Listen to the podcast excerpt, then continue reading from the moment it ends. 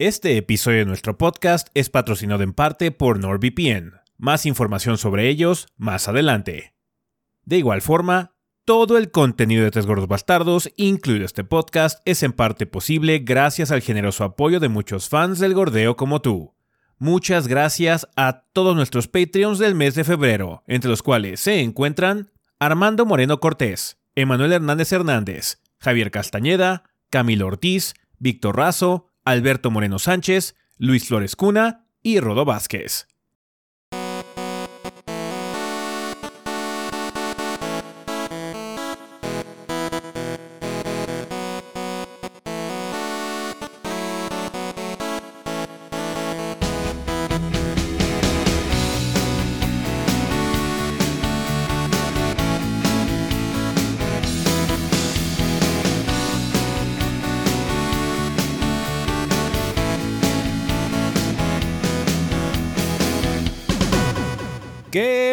Sean bienvenidos al episodio 555 del podcast de los tres gordos bastardos. Yo soy su anfitrión Ezequiel, que de nueva cuenta estoy aquí. Una disculpa, banda, que no pude estar la semana pasada. Problemas de internet. Parece ser que mi, línea tuvo unas broncas ahí de situación de desgaste. Eh, una conexión estaba como ya muy madreada por los elementos, la lluvia, el polvo, el smog de la ciudad. Entonces tuvieron que cambiarla. Estuvo pesado, pero ya afortunadamente se solucionó y ya estoy aquí de nuevo con ustedes, banda. Una disculpa. Y bueno, los gordos estuvieron la semana pasada, tanto Adrián como Rafa. Y el Keith, que vino de relevo emergente, de muy emergente, emergente, eh, en todo el sentido de la palabra. Entonces, muchísimas gracias al Keith por venir la semana pasada. Pero bueno, ya empezando con el, eh, podcast de forma tradicional. Si quieres, empezamos contigo, Rafa. ¿Qué anduviste haciendo esta semana en el mundo del gordeo? ¿Qué banda? Pues esta semana eh, estuve jugando eh, algunas cosillas. Estamos ah, ahí trabajando en la producción de algunas cosas que ah, pues ya se imaginarán qué son, pero pues ahorita no tienen fecha. Eh, y pues estuve jugando, de hecho, ahora que vimos el eh, miércoles el State of Play, ese y yo. también pues salió de... hubo un Shadow Drop, ahora sí que no esperábamos un Shadow Drop de Konami y menos de un Silent Hill. Este salió Silent Hill de Short Message, Short, Short, Short Message, porque sí he estado bailando entre Last y Short Message. Eh, no sé por qué, pero bueno.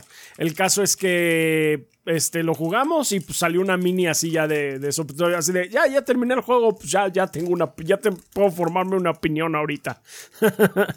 Entonces, pues eh, sí, ahí estuvo. Eh, también he estado ocupado haciendo algunos shorts y ya TikToks este, para el canal. Entonces, para irlo poblando, eh, ojalá les hayan gustado cómo vayan quedando con la edición. También este, me han ayudado, eh, los, eh, tanto Adrián como ese me han estado ayudando a grabarlos. Entonces, pues sí. Este.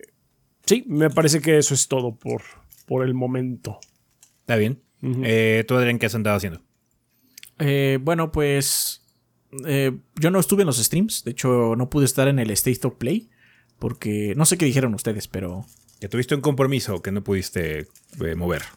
Sí, tenía trámites que hacer. En realidad mm. es eso. Los trámites tenían fecha y hora, entonces no, no, se podía hacer nada al respecto. Importante, muy importante. Así es. Pero bueno, eh, obviamente, eh, pues estuve grabando varias cosas. El fin de semana debería salir. Hoy, hoy es viernes para nosotros, banda, pero el sábado o el domingo debería ser una mini mía de Born of Bread que es un RPG indie muy inspirado en Paper Mario, aunque obviamente es su propia cosa. Y tiene este tono juguetón y demás. No es muy largo, es un RPG bastante cortito. Bueno, cortito dura como 20 horas, o sea, tampoco es así como 5. Pero este está bastante entretenido. Tiene, tiene sus momentos eh, de muchas risas. Y la trama, pues está sencilla, indudablemente, pero está bien. Si pueden, chequen la mini tiene algunos detalles que hay que considerar si les llama la atención. Entonces, por favor, perdón, eh, vean la mini. Uh. Y ya regresó Pile de Literatura. Eh, muy amablemente Rafa me acompañó mientras... Ah, cierto, eh, sí, sí, sí, Checábamos el libro de Stanis Lolem, El Invencible. Rafa ya ni se acordaba. No, sí, perdón, es que ahorita también me distrajo un avión, pasó un avión pesado. Entonces, en ah. el audio, ¿eh? Este... Esa este, concentración de pez. Sí, sí, no mames, un pez dorado yo. sí, pero sí, este. de hecho, cuando eso surgió cuando estábamos eh, eh, incluso escribiendo mm, una reseña, cuando Adrián estaba ahí eh, escribiendo la reseña yo le estaba echando la mano, así como que me, me entró el gusanito. O sea, porque se oía muy interesante la premisa. Y este, pues le comenté a Adrián que, pues, que está interesado en leerlo. Dijo, ah, pues hay que hacer pila. Y pues así. Y, y, y esa es toda la historia. Es una novela bastante corta. Entonces, si lo quieren checar, hay muchas formas de hacerlo. No, no, es, no es un libro largo y está en todos lados. Em, y una reseña grande, pero pues eso es, es más terreno de Ezequiel. Mm. Sí. Eh, yo no estuve en streams esta semana eh, por varias situaciones. Hicimos tres, pero dos fueron el mismo día, ¿no? Mm. Sí, de hecho. Y pues ya ando of trabajando en otra. Ya, ya ando trabajando en otras minis. No sé cuándo vaya a salir la que sigue, pero yo creo que va a ser el miércoles, de hecho. ¿Está bien? Pues Entonces, veremos sí, cuándo igual- sale. Ajá. Hay, hay mucho Veremos trabajo. tenemos muchos juegos pendientes. Este, tuvimos que hacer un- una reestructuración un poquito para ver cuál era la carga de trabajo, porque salieron muchas cositas chiquitas, además de los tres juegos grandes que, que sacamos reseña Así eh, es. hace poquito. Sí, sí, Entonces sí. sí. Eh, pero bueno, eh, yo lo que estaba haciendo, eh, pues bueno, además de estar trabajando en la reseña grande de Persona 3 Reload, eh, también el fin de semana pasado saqué las impresiones del remaster de The Last of Us Parte 2, por si lo quieren checar, banda.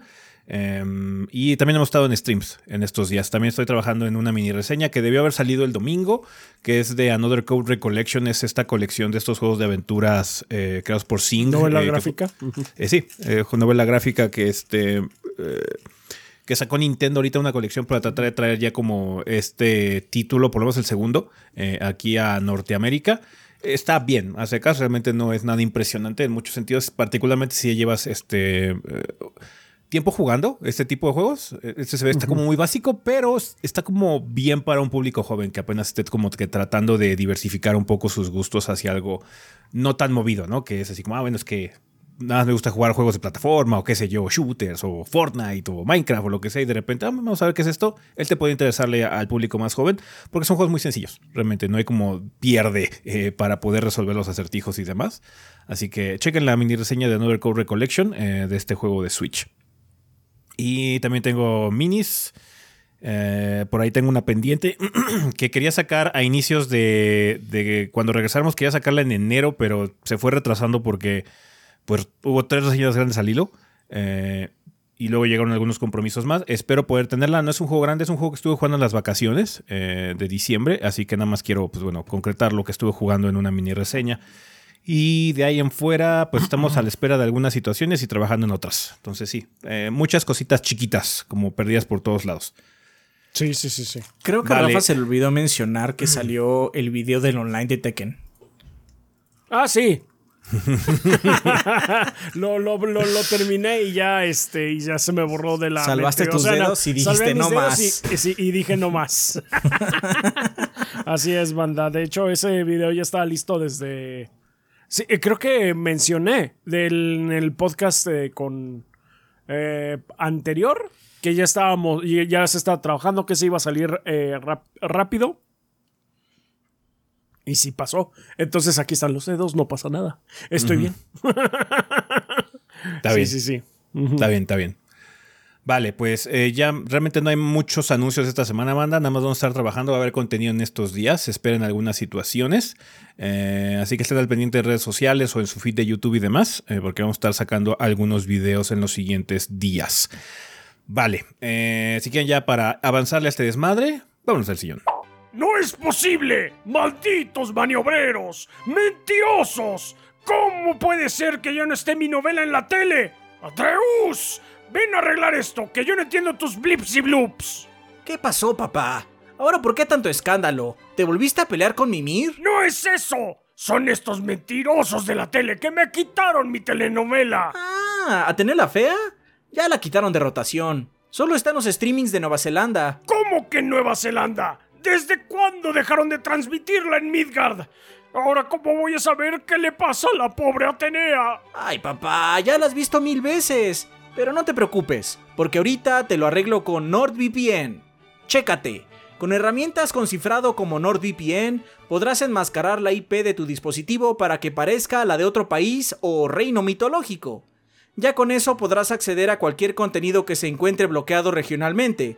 Después de todo, ya estás pagando por esos servicios. ¡Oh! No sabía que teníamos ese poder en nuestras manos. Pues no solo eso, papá, sino que con NordVPN también puedes proteger la seguridad de tu navegación por Internet para evitar que los maniobreros y mentirosos que tú mencionas puedan acceder a información privada que les permita robar tu identidad o realizar algún fraude. ¡Malditos! ¡Mentirosos y maniobreros! Así es, pa. Lo mejor de todo es que ahorita hay una promoción especial. Hay un enorme descuento por la contratación del servicio, además de que te regalan 4 meses adicionales y por si fuera poco, puedes probar los servicios de NordVPN por 30 días y si no quedas conforme, se te devolverá tu dinero. Solo tienes que entrar a nordvpn.com diagonal 3 gordos B para obtener estos beneficios y de paso apoyar al canal de los gordos. ¿Gordos? ¿Quiénes son esos gordos? Ah, no importa. El caso es que puedes entrar a nordvpn.com diagonal 3 gordos B para aprovechar esta excelente promoción y resguardar tu navegación por internet. Listo papá, ya puedes ver tu novela. Gracias, hijo. Y ahora, largo, porque voy a llorar y no quiero que veas. Y bueno, banda, después de esa pequeña interrupción, ya estamos aquí en el sillón donde vamos a hablar un poco sobre las noticias más relevantes de la semana. Pasaron varias cosas, entre ellas un State of Play eh, que se anunció a inicios de la semana pasada y ocurrió el miércoles, me parece que fue. No me acuerdo si fue miércoles o jueves, fue miércoles. Eh, entonces sí hay mucho de qué hablar en cuestiones de eh, cosas que vimos, porque anuncios de cosas nuevas, algunas contadas nada más, ¿no? En primer lugar, tenemos ya eh, fuera del State of Play, que eso lo vamos a dejar ahorita para el final del sillón, eh, hubo algunos anuncios. Entre ellos es que ya tenemos fecha de salida para el juego eh, de Spy Family que se llama Spy Anya, ¿no, Adrián? Así es. Spy Anya Operation Memories ya tiene fecha de salida concreta, que es el 28 de junio para el Play 4, Play 5, Switch y PC vía Steam. es un juego estilo Slice of Life y pues esta es la premisa, ¿no? La joven telépata ha recibido una misión de, del colegio Eden, Eden. Debe crear el diario fotográfico más increíble de la historia. Los jugadores ayudarán y acompañarán a Anya a lo largo de sus días mientras captura y crea recuerdos inolvidables de distintas formas y en distintos lugares, ya sea en casa, en el colegio o durante una excursión. Las oportunidades para crear momentos especiales están en todas partes. Este... Es, va a ser un juego, pues, chill. Más del lado tierno de la serie, más que del lado de acción, por así decirlo. Lo cual creo que, es un éxito. Que luego es más de la serie, porque es así como, ah, sí, los primeros tres episodios sale desmadre. Y luego, sí, vamos a hacer siete episodios seguidos de la vida de Anya en la escuela. Sí. es más una comedia que una serie de acción. Eh, tiene sus momentos. De hecho, en la última temporada tiene un arco bastante cargado de acción. Siempre tiene, siempre tiene este. Siempre tiene también sus momentos de gracia. Eso nunca lo deja. Pero eh, creo que está bien. O sea, prefiero que sea esto como una especie de aventura o novela gráfica o lo que sea, a que sea un pinche juego de acción genérico de Bandai. ¿O no? sí. Entonces, y puede estar interesante. Además, bueno, este. Pues se presta, ¿no? Siento que se presta. Sí. Eh, y ojalá esté bueno, o sea, ya lo checaremos en su momento seguramente, entonces pues ojalá esté bueno. Vale, pues va a salir el 28 de junio, es un juego veraniego, entonces ya lo estaremos checando en los próximos meses. Eh, desafortunadamente, seguimos teniendo noticias negativas en cuestiones de despidos y demás. Eh, la de esta semana, la más sonada por lo menos, fue la de Embracer Group. Y aparte nos enteramos que Deus Ex no está yendo muy bien esa franquicia. Cuéntanos, Rafa, ¿qué pasó? Así es, pues Embracer Group continúa con su pinche matadero. Este. Es que como tuvieron el problema de. Eh, del. ¿Cómo se llama? Del préstamo. Bueno, del préstamo no, de financiamiento. Sí, o sea, tuvieron un problema. se, les fue o sea, se les fue de las manos. Por, crecieron tanto que no. que básicamente el dinero ya no les alcanzó. Entonces, pues han hecho una reestructuración que ha significado el cierre de muchos estudios, eh, la muerte de varias franquicias por lo mismo, o por lo menos están en el limbo. y muchos, muchos, muchos despidos. Entonces la más la víctima más reciente de todo esta del desmadrito que se trae Embracer Group es uh, pues uh, Deus Ex que el, era un juego que ya tenía dos años de desarrollo y pues ya lo cancelaron. Entonces, ah, y además, además, eh, se, van a, se van a ir varios empleados como parte de la iniciativa de reducir costos, eh, de acuerdo con la gente que está familiarizada con los movimientos. Uh, Eidos va a tomar ya el timón de la franquicia original de Deus Ex. Uh, el proyecto en sí, el que fue cancelado, no había sido anunciado ni siquiera, eh, pero ya se estaba planeado que iba a entrar en producción este año. Entonces, pues ni siquiera llegó a eso. Y la gente que dio esta información lo hizo de forma anónima porque no tienen autorización para hablar con la prensa. Entonces, esta es comunicación, digamos, extraoficial. Eh, en un comunicado de Twitter, Eidos Montreal comentó que el lunes pues, dejó, eh, despidieron a 97 personas dado el contexto económico global, los retos de la industria y la reestructura, eh, reestructuración exhaustiva anunciada por Embracer.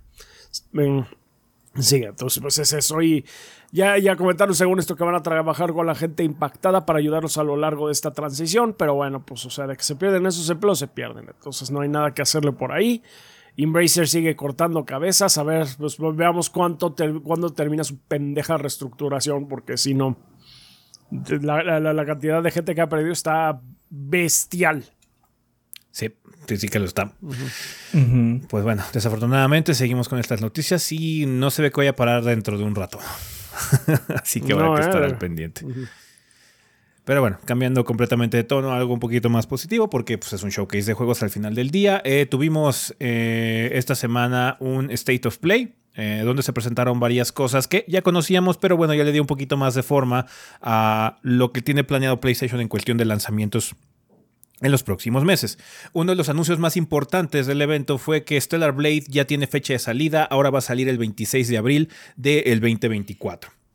Vimos un nuevo trailer, es de esos trailers que son como platicados tratando de contarte qué tipo de juego es, cómo más o menos es el ritmo de gameplay, bla, bla, bla. Em, en general, no se ve mal el juego eh, en cuestión eh, de hack and slash aventura, tiene como muchas influencias de Bayonetta, de Nier y demás. Personalmente no estamos como muy emocionados por este juego, pero sabemos que por el, el, tipo de título que es, a mucha gente sí le llamó la atención, ¿no? Em, ojalá que esté bien, eh, ojalá que el título tenga eh, lo más importante y es que el combate esté apretado, que esté divertido de jugar, porque ya, si no, no tiene como que mucho más de dónde agarrar. Eh, entonces, pues sí, Stellar Blade ya tiene fecha de salida y ese va a ser exclusivo del PlayStation 5, em, por lo menos de forma inicial. Así que, bueno, 26 de abril para el 2024. Eh, para el, regocijo de Rafa, un nuevo juego de Sonic este año, que no lo dejan en paz, no lo dejan descansar. sí, déjenme un año, carajo. No. no, no. Eh, Por eso les quedan tan buenos sus pendejos juegos. Sonic Crush Shadow Generations va a salir en el otoño del 2024. Va a estar en todos lados, además. Va a estar en todos lados. Sí. Pero nuevo juego de Sonic. Nuevo juego de Sonic. Yo, yo vi todo esto por separado, no estaba con ustedes. y lo único que me, se me ocurrió cuando lo vi, cuando ves que aparece el Sonic nuevo, moderno, por así decirlo, y el, regordete. Sí. Y luego sale el Shadow, pues, el, bueno, solo hay un Shadow, ¿no? El, moderno. El, Sonic Edge, ajá. ajá. Lo único que me vino a la mente cuando lo vi es, ¡Not edgy enough! ¡It's not edgy enough! Sí, sí, sí. Entonces, pues sí, desafortunadamente, Chaps, tienes otro juego de Sonic eh, en el horizonte y te lo anunciaron bien tempranito en el año para que lo tengas ahí presente. Para que, sí, para, que no, deje de pensar en él. O sea, mínimo no pudieron haberse esperado a verano para que la primera mitad del año nada más no, no tuviera eso eh, eh, aquí atrás, aquí atrás, no sé. Sonic este año, Sonic este año, puta madre. Vale, también vimos un nuevo trailer de ZZZ. Sonless, Sendless, Sendless, Zone Zero. El nuevo juego del joyo verso de los creadores de Genshin Impact. Ya va a haber versión de PlayStation 5, está en desarrollo. No pensé que no se había anunciado eso. Eh, pero... no, creo que decía nada más este, celulares y PC. Pero bueno, ok. Do it. We do it live. Fine. Um, Vimos otro trailer de Foam Stars, eh, más que nada complementando la noticia de que el juego va a estar disponible en la alineación de juegos gratuitos del PlayStation Plus de febrero. 6 de febrero va a estar disponible, así que Foam Stars ya viene en camino. una buena noticia, Dave the Diver va a llegar a PlayStation 5 en abril y va a haber una colaboración con Godzilla en mayo. ¿Enterado? Godzilla va a destruir tu restaurante de sushi. es la segunda colaboración que tiene, ¿no? Porque hubo una de Dredge.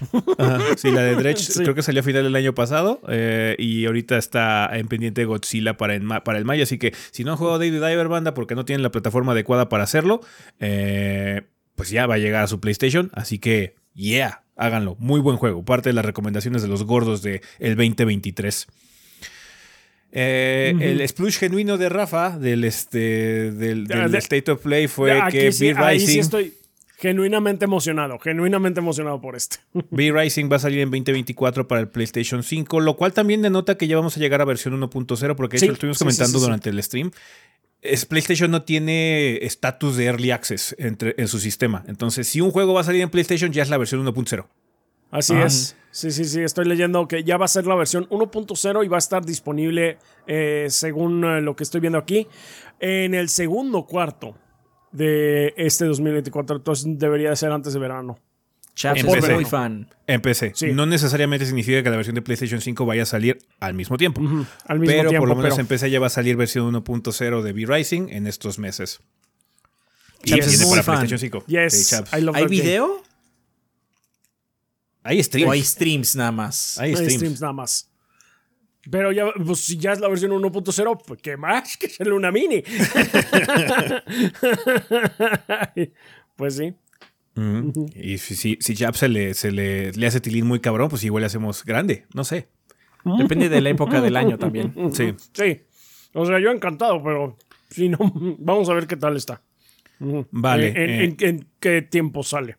Sí. Eh, de la sorpresa del evento fue Shadow Drop que comentó Rafa al inicio, que fue Silent Hill de Short Message, que ya está disponible. De hecho, ya hicimos stream. Ya Rafa también hizo una pequeña mini reseña, porque el juego es muy cortito, dura unas dos horas más o menos, eh, si te tomas el tiempo. En, el mero stream, en el tiempo del stream lo acabamos. Sí. Sí, la gente dice, ¡ay, qué rápido salió! dos horas. Dos horas. Además, la, cosa es que, yo estaba grabando aparte. Sí.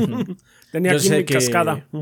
Yo sé que ahora estamos acostumbrados que siempre sea un juego de mapa abierto con un montón de actividades extras y todo, pero bueno, cuando el juego dura poco sale más rápido el contenido. O sea, sí, cuando, cuando nos eh, este sí tengan en cuenta, eso, que cuando un juego, mientras menos dura un juego, menos se tarda en salir el video al respecto. Así es. Y este nada más dos horas. No, no mames, sale en un día.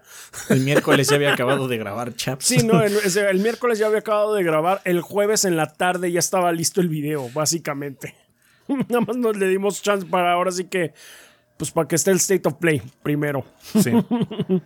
Em, vimos un nuevo trailer de Silent Hill 2, eh, que fue un trailer enfocado en combate. En general no cayó muy bien este trailer porque siento que no es un tipo de trailer que necesite Silent Hill 2. No, no, claro que no. Porque no es un em, juego particularmente enfocado en el combate. Sí tiene combate y las armas de fuego que se vio ahí en el juego salen en el juego. O sea, al final el jefe final de Silent Hill lo matas con un rifle. Ajá. Sí, sí, sí.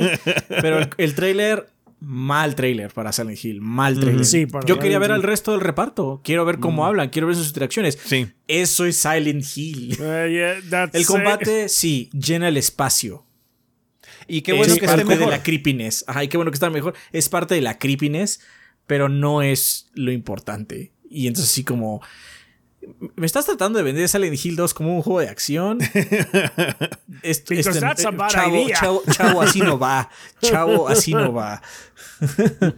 sí, fue, un mal trailer de Silent Hill 2. Creo que no es un buen showcase de lo que puedes esperar de ese juego. Vamos a ver si el punto mercadotécnico de, de de Konami se ponen las pilas para la siguiente mitad, porque todavía no tenemos fecha. La gente estaba subiendo que podríamos igual y verlo a inicios del año, pero no, eh, yo creo que Sony se lo está guardando para finales, porque eh, es exclusivo de PlayStation.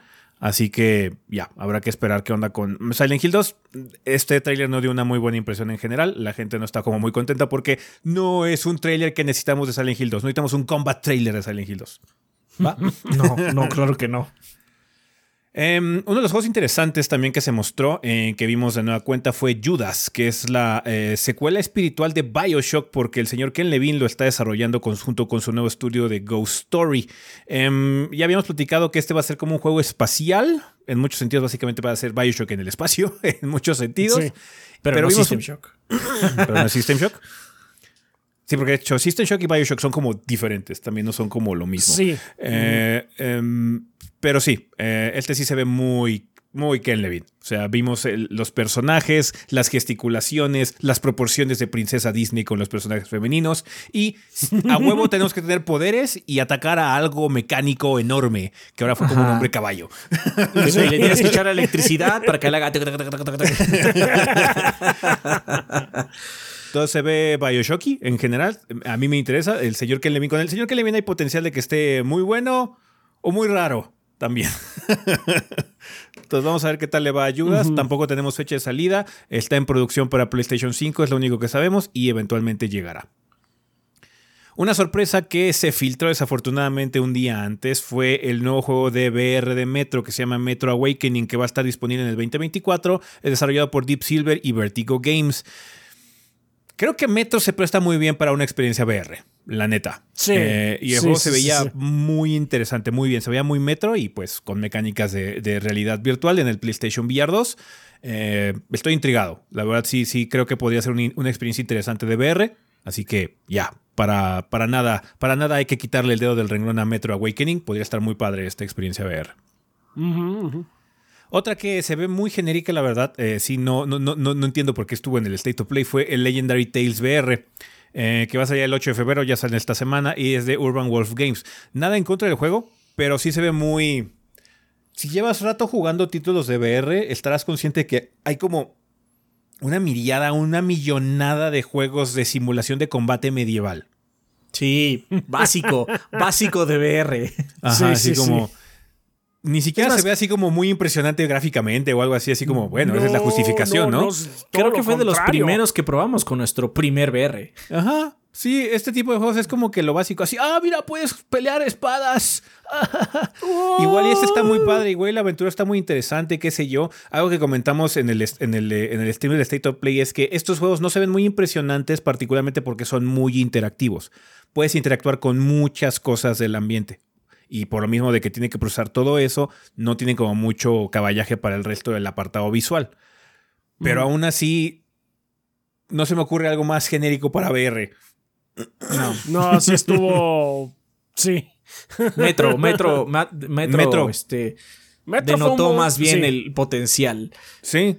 Metro fue una buena elección para hacer showcase de VR, pero sí, esta cosa sí Qué raro que haya aparecido en el State of Play. bueno, pues ahí está. Eh, va a estar esta semana.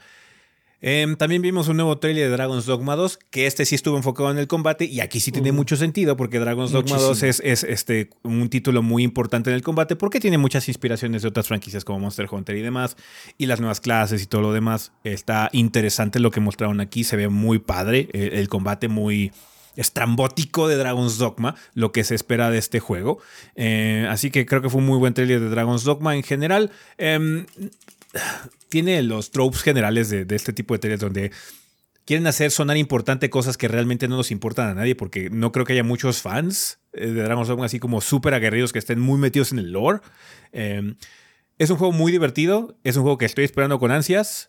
Y creo que la parte del combate fue lo más llamativo. Lo demás es, es aderezo que, que, pues, es que tómalo, déjalo. O sea, el lore de Dragon's Dogma podrá estar padre, pero lo que pasa en el juego está tan dislocado uno del otro, o sea, de lo que haces, que vale verga, la neta, ¿no? Ojalá eso se corrija en esta secuela, ¿no? Que la historia no se sienta... Es que la palabra es dislocada, se siente rara, o sea, de que... Ah, sí, ahora se, se raptaron a tu amor, así como... Em, algo interesante que ha estado comentando la gente de Dragon's Dogma es que eh, su juego no va a tener eh, cosas de juegos aburridos, como ellos lo denominan. No va a tener este, fast travel. No va a tener quest markers. Entonces es así como lo que queremos es que estés ahí metido y explorando. No queremos llevarte de la mano. Como que quieren que experimentes el mundo. Más les vale hacer un diseño de niveles chingón porque... Sí, O sea, because that's a bold choice. Ajá, entiendo, poner quest markers rompe un poco la, eh, la inmersión de las cosas. Es muy entendible, ¿no? De hecho, Elden Ring nos demostró que no necesitas tener un montón de marcadores y una interfaz muy atascada para tener un juego muy inmersivo, divertido y que a la gente le guste explorar. Pero aún así en Elden Ring puedes poner marcas tú. Ah, sí. Puedes hacer fast travel. Y, y puedes hacer fast travel. Este. Pero también lo que tiene Elden Ring es, eh, tiene un buen diseño para que sepas más o menos hacia dónde llegar, ¿no? Sí. Este. Me acuerdo que en el otro hay un- unas catacumbas que están del nabo, todo es café. y es súper molesta de navegar. Ajá. Entonces. Y no me refiero a molesta de que es difícil, porque o sea, el combate de Dragon's Dogma está padre, ¿no? Más por favor de eso. Pero navegar esa catacumba, y aparte es como de los primeros dueños que vas, está horrible, está súper culero eso. Entonces. Atrevidas palabras de la gente de Capcom, ¿eh? Vamos a ver si les funciona. Vamos Sí, a ver sí, si sí, les o sea, funciona. yo, yo, que les funcione. O sea, por mí que mejor, ¿no? Pero atrevido. Sí, Fresco. sí, sí, sí. O sea, yo. sí, sí, sí. Usted fresco. Este, yo estoy a bordo con la idea. Ojalá les funcione. O sea, sí, Sí. estoy dispuesto a darles el beneficio de la duda. Em, después de eso tuvimos un nuevo trailer de Rise of the Ronin, que es uno de los juegos grandes que va a tener PlayStation a inicios del año. Este va a salir el 22 de marzo, al igual que Dragon's Dogma. Los dos salen el mismo pinche día. Igual. Así Bravo, que va a estar perro el bravo. Asunto. Eh, este está siendo desarrollado por Koei Tecmo y vimos un poco más de cómo funciona eh, un poquito el traversal o la exploración. Eh, este es un título de mapa abierto, parece ser, eh, donde vas a poder explorar un, no sé si una región en particular, una ciudad en particular o algo así en el periodo del Bakumatsu en, Japón. Pues de hecho hicimos la broma de, que igual y por ahí anda Sakamoto Ryoma cantando en el karaoke. pero el juego no se ve mal. Estoy intrigado por el juego, pero tengo una preocupación muy grande con este título. Porque Koei Tecmo narra del nabo. Tiene, una, tiene una pureza narrativa Sí. horrible, terrible. Sus juegos tienen historias de la chingada, güey. Entonces, sí, Oye, sí, sí, sí, sí, sí, sí, definitivamente estoy de acuerdísimo. espero que Rise of the Ronin tenga ahí como el input de Sony, así como, mira, y si hacemos esto, pero vergas, y pues queda un poquito más chida la, la narrativa. Y por lo menos entiendas qué está pasando, ¿no? No tiene que ser así como la cosa más reveladora o interesante, o ble- pero nada más con que sepas qué pasó al final. ¿Va? Vamos a ver qué tal le va Rise of the Ronin ahora que salga el 22 de marzo. Em, eh, para toda la gente que está esperando su remake, remaster de Bloodborne, muy buenas noticias. No va a haber remaster ni versión de PC de Bloodborne, pero sí vamos a tener rebuild, remaster de Until Dawn. Ok, Eh, qué chingados. Es, es lo que querían en verdad. en, en Bélgica, verdad que supongo. Porque, o sea, ¿quién quería esto? Yo o sea, por- o sea, ya de por sí ya es un meme, los remakes de Sony, ya es un meme. Mm, Y esto confirma cabrón el meme, porque así como nadie pidió esto. La mamada que están haciendo es porque están haciendo una serie y lo quieren sacar al mismo tiempo. sí, Sí. Eso es todo. Mira. no hay otra mamada. podríamos asumir que ha funcionado. Ajá, porque si Sony lo sigue haciendo es que realmente este tipo de cosas les generan ingresos. Ah, no, sí. Pero eso no quita que sea un meme. Ah, no, sí. Por lo. O sea, nadie está discutiendo eso. No estaba pidiendo yo un remake de, de Until Dawn, pero No, esta no, cosa no. existe porque de seguro funciona. Bueno, Nos gusta. o no. Seguramente. funciona, pero les ha funcionado con propiedades relativamente grandes. Ajá. Un tildón todavía es una cosa que se tiene que probar. Vamos En a ver. especial, en especial porque. O sea, el punto también es medio burlarse de. El- Los tropos de los slashers, ¿no? Los tropos de los slashers en el juego. Entonces, lo que van a hacer. Ah, está pasando de los colchones. Este. lo que va a pasar es que la serie igual nada más se siente como slasher genérico. No sé qué van a hacer. O sea, podrían arreglarlo. mira, si de alguna forma, o sea, todavía no la he visto, pero si de alguna forma hicieron que Twisted Metal funcionara, Pero cobardes los de Sonic porque no hicieron remake de un Twisted Metal. Cobardes los de Sonic. Eso O sea, sí. ahí, sí, está el punto, o estamos- sea, ahí, ahí está el punto. Entonces, ¿celebramos el de Twisted Metal si hubiera salido? I don't know, man. O Yo sea, sí, porque hace mucho tiempo no hay Twisted Metal. Eh, es- Twisted Sí. Metal, a mi ver, como viejo, Ajá. me parece más relevante Twisted Metal que un Tildón. No sé. Ahorita, Como en viejo. la, época, en, la época, en la época actual, no sé. O sea, como viejo, quizás te llame más la atención, pero yo no, ya- yo no usaría la palabra relevante con Twisted Metal. El Bueno, juego sí, de PlayStation parece- 3 demostró que no es relevante. Pero relevante. Pero tampoco un Tildón. O sea, tampoco un Tildón es No, que esté en no, boca no, de no. todo mundo. no, para nada. para Tampoco nada. es nada. Ajá. Ahora bien, nada en contra de un tildón. Un tildón es un muy buen juego. Es un muy buen Sí, juego. Es un juego muy está entretenido. divertido. Sí, está divertido. Y de hecho, qué, qué bueno que más gente lo va a poder jugar, indudablemente. Pero pues, claramente hay un remaster que la gente está pidiendo y nomás no sale. Ajá, sí. O sea, Sí, sí, sí, sí. Ahora, Sí. bueno, dicho todo eso, eh, se supone que, So- que Sony también está planeando hacer algo de serie o algo así de Bloodborne, ¿no? Sí. Eso Maybe they're dicen. waiting for the moment. Así de que esa sería como que la última esperanza. van a aplicar el Twisted Metal, vas a ver. Ajá, sí, es posible que sí. Sí, es o sea, posible de- que sí. Es muy posible. De hecho, he visto así comentarios ya en Twitter que dicen, creo que me tengo que resignar al hecho de que muy posiblemente este, alguien ya perdió el código fuente de Blood. Tendría que ser full remake. sí, tendría que ser full Y remake. tiene que ser Bluepoint el que lo haga. Sí. Eh, pero bueno, o sea, sí, es, es otro remaster que vamos a tener por parte de Sony sin que llegue el remaster que todo el mundo está pidiendo. Porque, digo, esa es la, esa es la, la constante. Golpe en los tanates. No, y aparte, la, la- la paradoja de los remakes. La gente habla pestes de los remakes. De hecho, vamos ahorita a hablar en el tema de la semana. Ahorita Cuando no es el juego que quieren. Pero cuando es el juego que quieren, ¡ay, sí, qué bueno que hicieron remake! ¿Ah? Ahí sí, Ah, sí, claro, claro, sí, sí, sí. No creo que haya fans hardcore de un tildón, eso sí. No, pero sí, de no creo que haya o fans sea, hardcore. de, de- de Bloodborne we're kind of legion, así que estoy un poco sorprendido.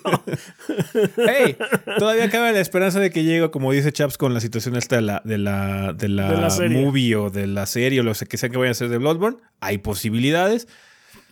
Pero ya estamos en el punto en el que es un chiste. ah, Como dice Adrián Sí, no, también, ya- ¿no? Que sí, ya ya Esa es la última posibilidad que yo veo. Si no pasa, entonces ya olvídenlo para siempre. It is lost. It is gone forever. Pero bueno, digo, independientemente de todo este desmadre, un tildón es un buen juego. De hecho, fue el que inició esta marea de Super Giant Games de juegos de horror narrativos que ha jugado Chaps a lo largo de los últimos años. Eh, entonces, Sí, sí, está bien. sí. Y de hecho sale Freddie Mercury en este juego. No, no, no. El juego está bien. No, na- nadie está negando eso. El juego está bien. Ojalá que salga un precio también eh, reducido. Yo creo que este juego lo puedes vender como por 30 lo más. La verdad, porque no es un título particularmente largo. Es un juego de muchas bifurcaciones porque es narrativo. Pero por la situación de que es remaster de un título del 2014 más o menos, siento que debería salir a precio bastante reducido. Digo, nada en contra de un tildón. Jueguen un tildón. Si no han jugado un tildón, recomendado. Tengo mini de ese juego. La verdad está muy bueno, está divertido. Eh, no es, Es así más, como que es- una gran obra maestra, pero está bien. Estoy seguro que lo tienen en su biblioteca por ahí porque seguramente De lo regalaron en pues. algún momento. Seguramente sí, ¿eh? Pero bueno, ahí está. Un tildón va a tener eh, remaster, va a salir en estos meses para el PlayStation 5 y la PC.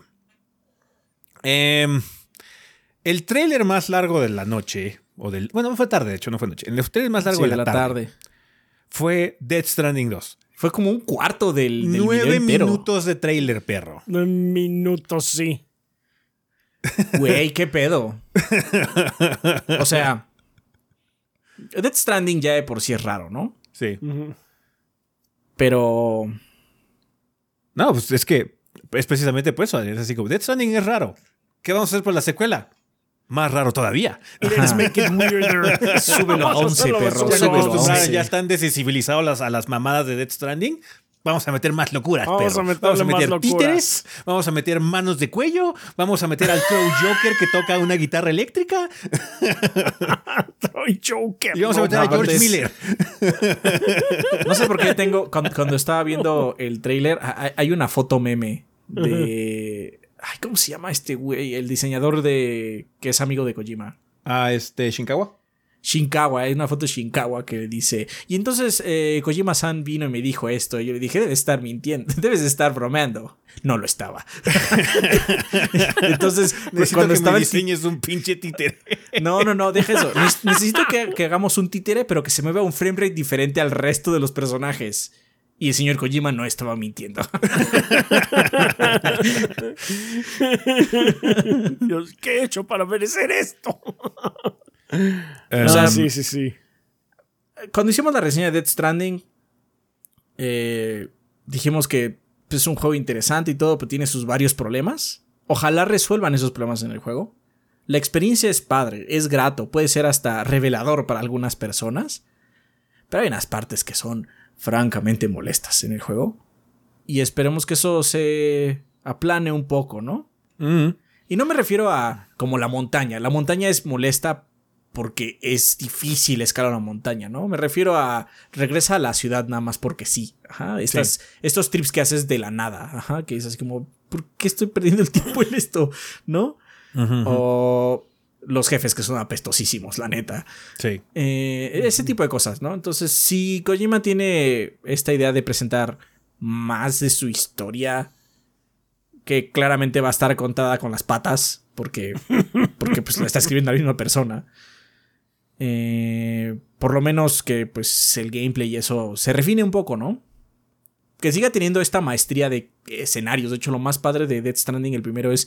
Eh, pasa como unas 3-4 veces en el juego donde escalas algo o pasas un monte o haces algo y en el momento en el que le haces el mundo se abre, ¿no?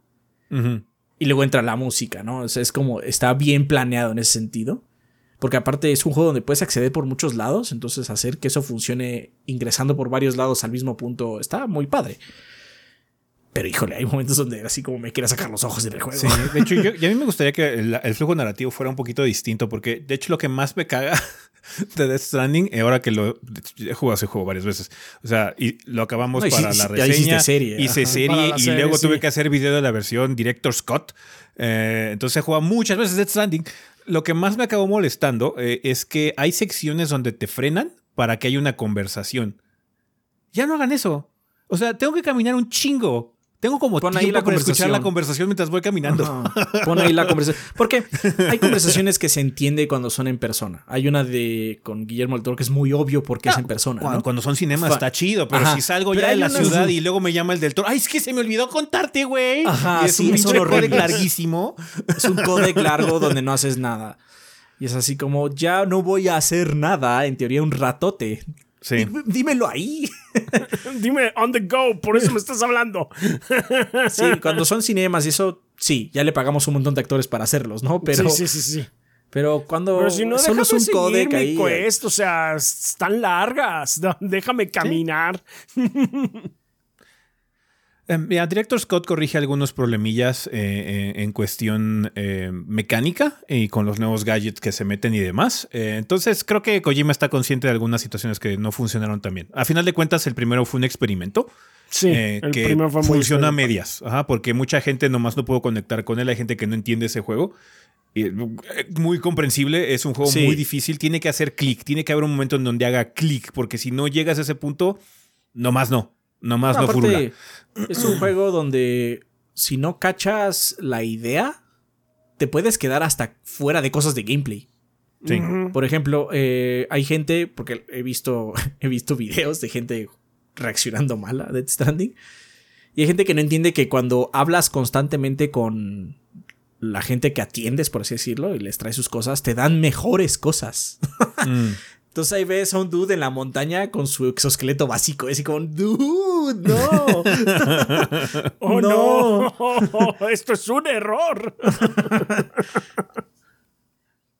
Spoiler, supongo, del mm, exoesqueleto y la montaña, perdón. Sí. Pero bueno, Death Stranding 2 se ve loco, se ve que va a ser un pinche acid trip medio va a ser un viajezote, pero de esos de, ¡ay, güey! No mames, ya volví. sí. Pero bueno, tendremos una peor broma que la de Princess Beach. Seguramente Descúbranlo en Dead Stranding 2. Seguramente, pero ¿cuál? Pues ya hubo una, o sea, pero está más sutil, no es tan, no es tan este Se ve que el señor Hicks, eh, el señor Troy Baker, va a hacer como muchas referencias a música de los ochentas. Ah, de hecho, sí. Entonces, sí, vamos a ver qué es lo que ocurre. Eh, con Death Stranding 2, estoy intrigado, obviamente. A mí sí me gustó Death Stranding. O sea, a pesar de que lo he ¿Tú lo jugado pusiste? Tres veces eh, o dos veces y media, porque cuando hice el video de Director Scott realmente no lo acabé. Bueno, Llegué hasta la montaña y dije, no, hasta aquí voy a llegar. no me voy a aventar la montaña otra vez.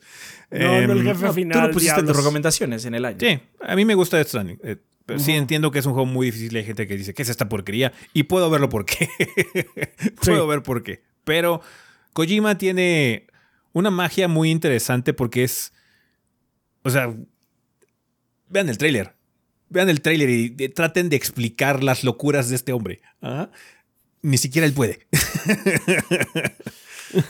Entonces, por eso llama la atención, porque es algo diferente. Eh, en un mundo donde tienes así como muchas cosas donde, ah, bueno, es que ya más o menos sé qué le voy a tirar, ya sé qué es lo que viene en camino. Con Death Stranding 2 ya tenemos, ah, bueno, ya sé de qué trata el juego, se ve que va a ser igual, va a ser de caminar un chingo y andar llevando paquetes y bla, bla, bla, todo ese tipo de cosas. Ya entiendo bien la fórmula de Death Stranding.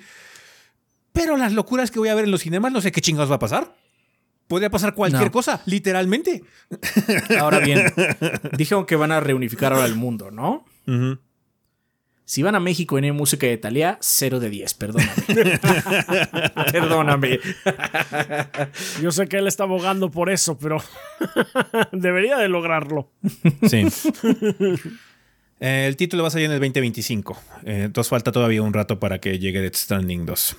Em, además de eso, el señor Herman Hus, que fue el presentador eh, principal del State of Play, que es la cabeza de los PlayStation Studios, eh, hizo una presentación al final con Kojima en persona para anunciar que también después de Death Stranding 2 se va a hacer el trabajo para un juego de acción y espionaje por parte de Hideo Kojima otra vez. El señor Holtz básicamente lo presentó como una eh, opción, una, una oportunidad para que Kojima revisite el género que lo formó como desarrollador de videojuegos. Entonces, básicamente va a ser un Metal Gear. Que no va a ser Metal Gear porque pues, o- claramente, aunque tuviera acceso por parte de Sony a la franquicia de Metal Gear, yo creo que Kojima está tan separado ya de Konami que no quieren tener nada que ver con ella. Se tardó un rato. De hecho, cuando, cuando regresó a Twitter empezó a como a tuitear mucho. Se tardó un rato en empezar a retuitear y como aceptar la fanaticada de Metal Gear. Cuando le mandaban fan art y cosas así. Como que nada se había enfocado en Death Stranding. Pero ya, ahorita ya está. Ah, sí, mira, aquí está Metal Gear Solid 2 y bla, bla, bla. Ya como que está retuiteando y dando como ah, anécdotas y demás de vez en cuando. Entonces ya como que eh, se enfrió un poquito la situación, pero yo creo que sigue completamente desconectado de Konami porque pues, lo trataron de la chingada a final de cuentas. Em, pero sí, va a ser un Metal Gear que no se va a llamar Metal Gear. Es lo que entendí eh, a final, eh, con este anuncio. Sí. Dijo un poco más, dijo que iba a ser más como... A sus palabras podría ser llamado película. Sí, que va a ser un título que va como que borrar esa línea entre los juegos y las películas. Que ese discurso Pero- ya lo llevamos Ajá, escuchando desde hace que son sus muchísimo mamadas. tiempo. Este, pero sí, no dudo que vaya a haber locuras de Kojima de por medio que sí van a ser como que por mínimo diferentes. Ey, o sea, Eso sí. mira, pueden ser dos. O sea, pu- puede ser lo que dice Ezequiel. De que las cosas se hayan enfriado y ya tenga ganas de hacer un Metal Gear. Bueno, no un, metal, un no Metal Gear. Un moral gore. O puede ser absoluto despecho. Como que esos cabrones están haciendo un remake del 3. No, Sí, yo les voy a enseñar cómo se hace. yo sé cómo se hace, perro.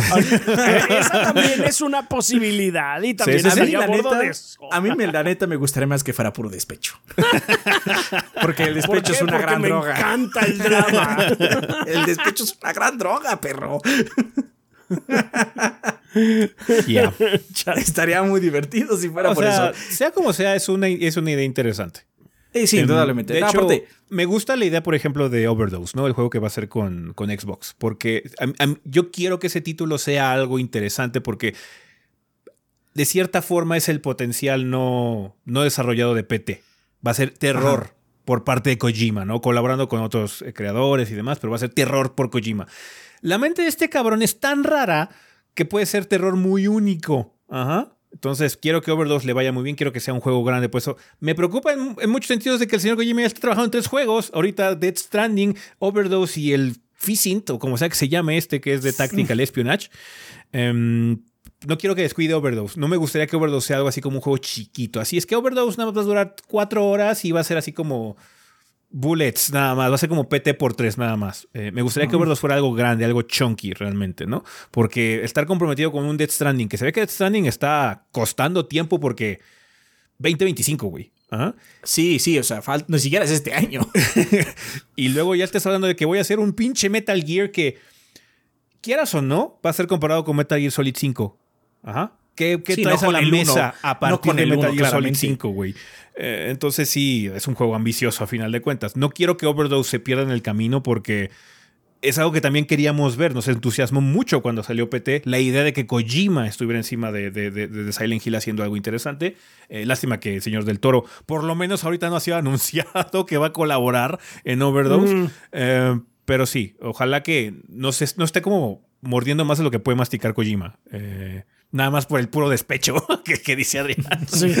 Estaría verguísimas que fuera por despecho. Y que hubiera así un montón de jabs así a pinche Metal Gear, así pero.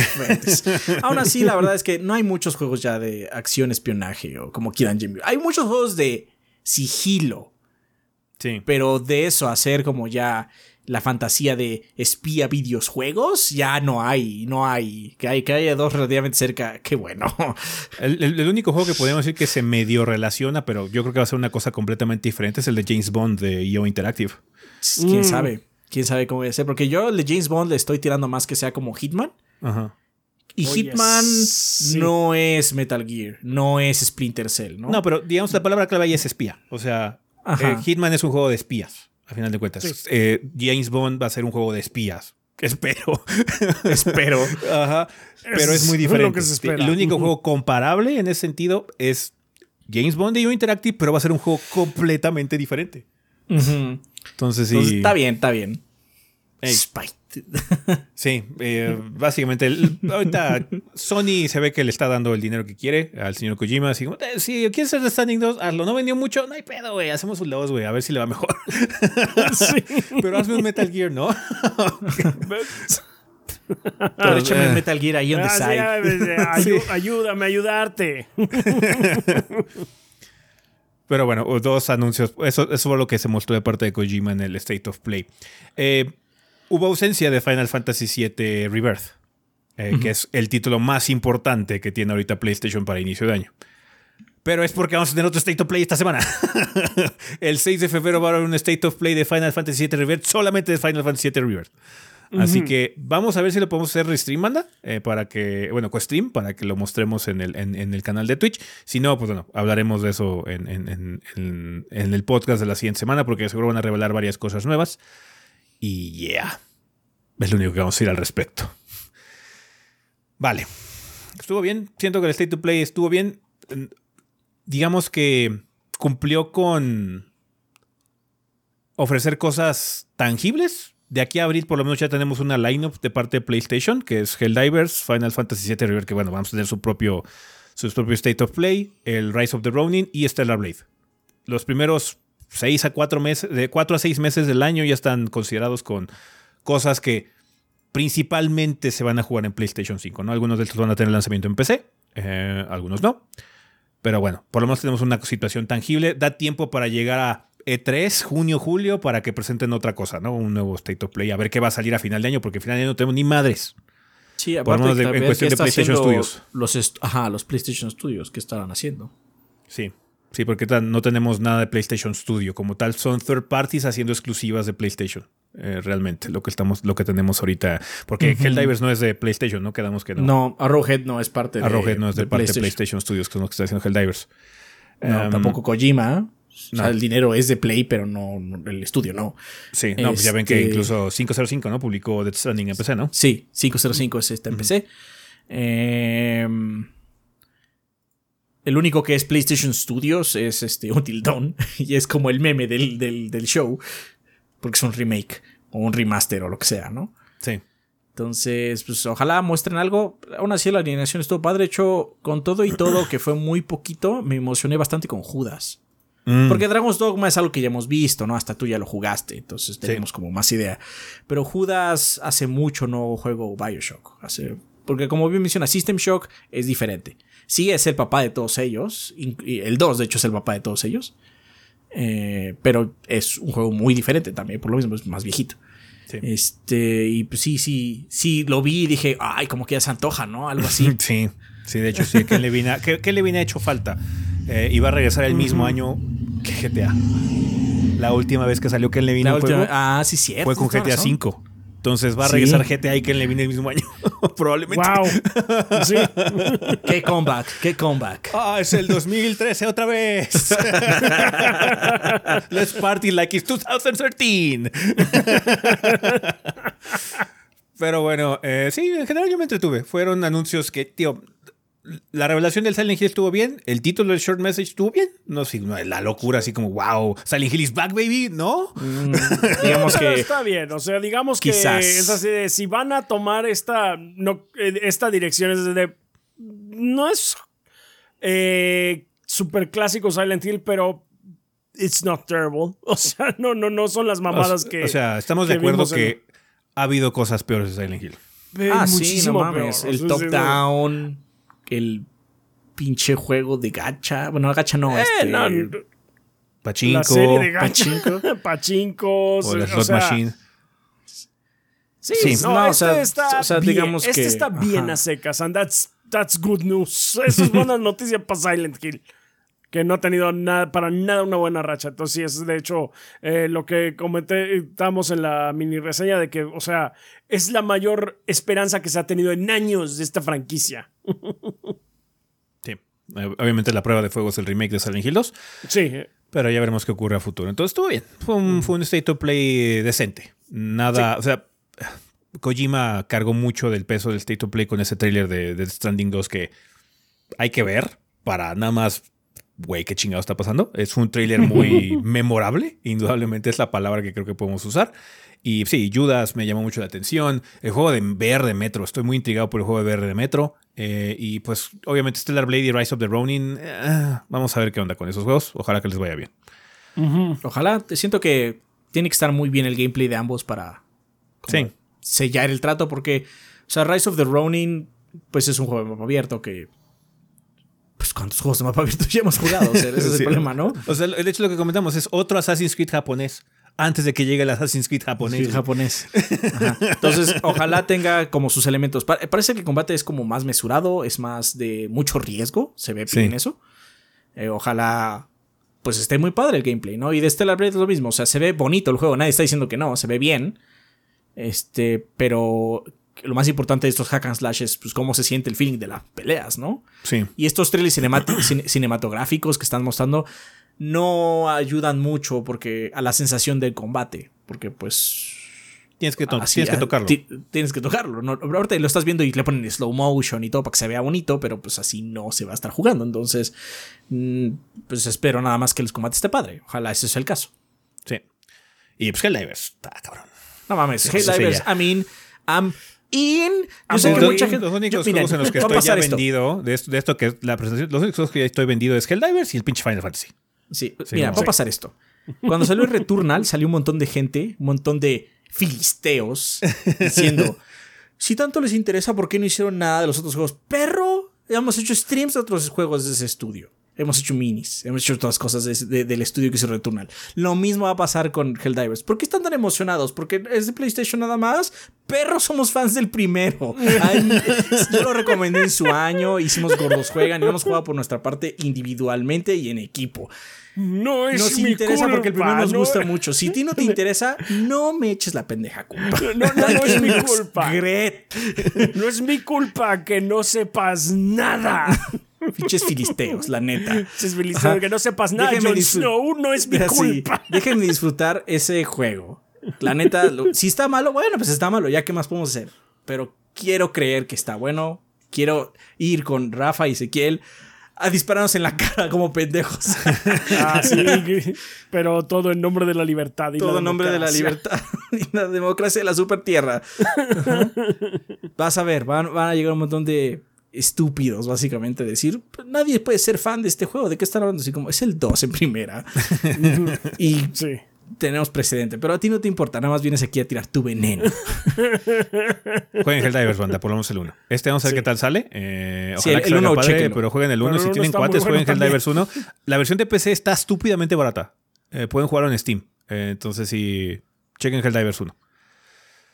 Eh, pero bueno, hablando de Helldivers, cuéntanos, Adrián, qué va a salir esta semana en tiendas y portales digitales. El 6 de febrero sale Foam Stars para Play 4 Play 5. Eh, recuerden que el- va a estar gratis en PlayStation Plus. Y el 8 de febrero sale Helldivers 2 para PC y Play 5. Y Toho Danmaku Kagura Fantasia Lost para PC. Fantasio. Fantasia Lost, ok. Fantasia y Lost. ya, eso es todo. Es una semana más tranquila. Sí, Qué bueno. Porque ese good. Helldivers no se va a jugar solo, ¿eh? No, sí, sí, exactamente. Sí, vienen cosas grandes. Denos chance de jugar, de disfrutar de Helldivers, por Sí, favor. sí, sí, sí. Vale, pues bueno, banda, eh, con esto vamos a terminar la sección del sillón, así que vámonos al tema de la semana.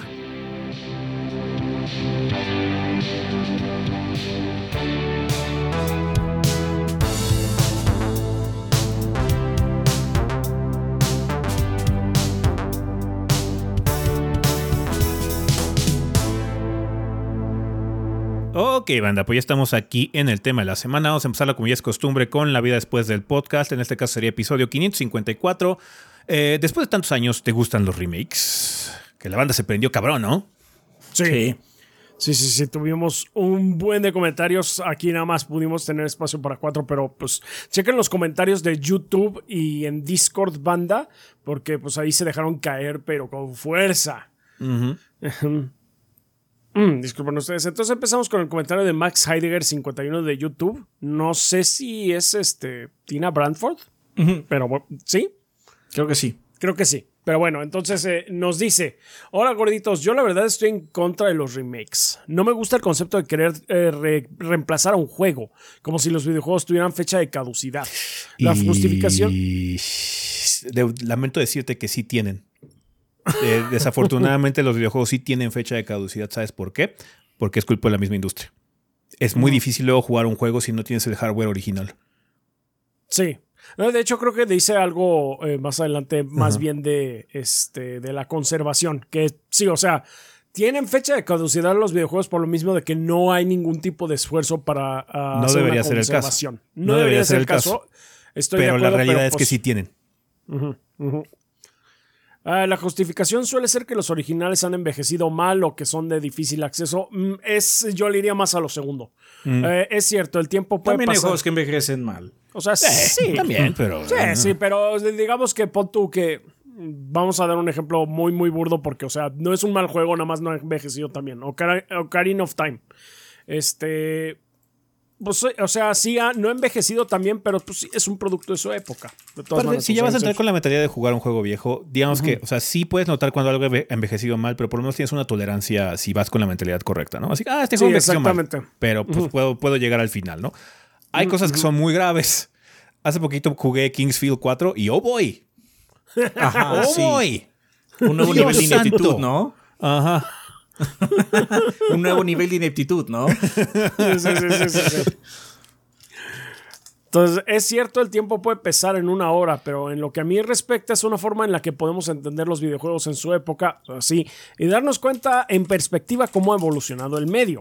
Querer sustituir un juego solo por ser viejo es como si quisieran arreglar las obras de teatro de la antigua Grecia, solo porque todas tenían un deus ex máquina, era un producto de esa época. Me temo que lo hacemos constantemente. O sea, entiendo lo que estás diciendo, pero entonces todavía estaríamos este viendo en cine Edipo Rey. Mm. Pero aún así tenemos varios, varias películas que tienen muchas cosas de Edipo. Además de que, pues, ni siquiera en el, en el teatro y en el cine el remake no es un concepto raro. Hay remakes malos como Robocop. es lo que se me ocurre ahorita, ¿no? Psycho. Psycho, sí. Pero, sa- ¿sabes cuál yo creo que es un excelente remake de una película y que es eh, superior al original? La mosca y la cosa del otro mundo. Sí, las de Y John Carpenter, yo, ¿no? Yo, yo, o sea, mi- las originales yo las he visto y para mí son malas. Lo siento. O sea, es así como la mosca original. It's terrible. Pero bueno, cada quien aprecia de diferentes formas. Este... Y aparte con los juegos hay una situación particular. Debido al costo involucrado, generalmente haces remake de algo que sabes que es medio a la segura. Ajá, sí. O sea, no haces remake de Trojan, haces remake de Silent Hill 2, de Resident Evil 3, de Resident Evil 4, de ese tipo de cosas. Porque sabes que van a vender hasta cierto punto. Las películas cuestan, sí, indudablemente cuestan, pero por el sistema de producción de los estudios, eh, generalmente pueden tolerar esos golpes porque tienen sus avatares, ¿no? Eh, sus avatares que les dan billones, ¿no? En, ese sentido, entonces, o miles de millones. Entonces, aparte es mucho más barato hacer una película que un juego. Sí, sí, y aparte la producción es mucho más lenta del videojuego, lleva más años, eh, sí, implica otro nivel de, know-how tecnológico, eh, artístico también, es muy diferente hacer una película. Las películas ya están más masticadas, hay mucha escuela sobre cómo hacer cine en general, entonces son circunstancias muy distintas, pero sí, eh, el remake es es que es el problema. El remake no lo inventaron los videojuegos. El remake existe desde siempre. Ni siquiera es cosa del siglo pasado, es cosa de antes todavía. La gente hacía remakes y reestructuraciones y renarraciones de las cosas porque se tenían que actualizar para tratar de reflejar un poquito el estado actual. Eso es lo padre o lo interesante de los remakes, que también se pueden utilizar como referencia histórica. Ah, mira, es que esta es la versión de 1990 de esta cosa, esta es la versión del 2010. ¿Qué diferencias tienen? Porque tienen muy distintas, aparte del aspecto tecnológico, lo quieras ver, eh, tienen también nociones distintas porque la sociedad cambia cada cierto tiempo. Entonces hay como nociones o sensibilidades diferentes entre cada uno. Entonces se puede usar como una herramienta también de, estudio histórico en muchos sentidos. si no te gusta el remake, no te gusta ni no hay ningún problema, ¿no? Pero ah, está bien. O sea, em, siento que hay, hay, cosas discutibles en, la tesis que estás planteando. Lo que quiero decir no es que estés mal porque no lo estás. lo que yo digo es que sí hay una cabida para que el remake exista. Sí, sí, sí y por lo mismo hay unos que me gustan y hay unos que no. sí. Ah, continúa. Para el segundo punto, yo preferiría un esfuerzo en las empresas para que conserven los videojuegos, aunque sé que no va a pasar. Hay quienes lamentablemente dicen, no, va a pasar. eso sí, no, va a pasar. Hay quienes dicen que no es necesario porque con la emulación y la piratería tenemos acceso a esos juegos fácilmente y es una falacia. Hay más obstáculos de los que ellos creen, como que las compañías persiguen el emuladores, te pueden meter un troyano o es una pesadilla de emular como Mega Drive o Dreamcast. por, lo, por lo último, como caso particular, yo soy mega fan de Persona 3, pero no me gusta lo que hicieron con el remake. Por lo menos con lo que he visto de las reseñas, no me parece que valga la pena pagar el precio completo por cambios pequeños al tártaro, la ausencia de Answer y la protagonista femenina. Incluso me dan más ganas de jugar la versión portable que jugar el remake. Después miro el Silent Hill 2 Remake y aún si hicieron un trabajo tan bueno como los remakes de Resident Evil 2 y 4. De todas formas, sentiría una lástima porque se viera como un reemplazo del original cuando todavía se sostiene a pesar de los años. Perdón por extenderme un saludo. Completamente desacuerdo con Persona 3, la verdad. Eh, Persona 3 Reload, me dan ganas de jugarlo. Persona 3 Portable, no. La verdad ya no. Es, son, son cosas que ya no puedo telar porque sí sí se nota cuando hay cosas de calidad de vida que reemplazan y hacen la experiencia superior en muchos sentidos. Tío, lástima por The Answer. Parece ser que va a venir como DLC. Hay como rumores y pláticas y cosas así. Parece que sí está medio confirmado. El FEM, sí, sí lo entiendo. El FEM, el, protagonista femenino, sí. lo puedo entender. Eso es una lástima, la verdad, pero no mames. No. Pero aún así, creo no que con persona, creo que con persona estamos en el mejor de los casos. Porque hoy, hoy, 2024, puedo jugar la versión portable y la versión remake sin muchos problemas. Esa creo que es la mejor opción. Porque dice Silent Hill 2, chingón. Vamos a jugar. ¿Dónde juega Silent Hill 2? PlayStation 3 o en un Play 3. En un Play 3 o un Xbox 360, si acaso. Ajá, pero pues todos esos hardware ya viejos. o sea, sí. Hay mucha gente que no le, gusta pensar que el Play 3 es viejo, que es retro, pero. No, eh, pero. depende, tiene más de 20 depende mucho también de la relevancia que bueno, tenga. Bueno, no, perdón, estoy mintiendo. Tiene como 15 años, perdón. Exageré mucho, pero tiene 15 años. Ah, depende también mucho del cariño que le meta a la compañía. Siento que Atlus hizo un muy buen trabajo con Persona 3 en general.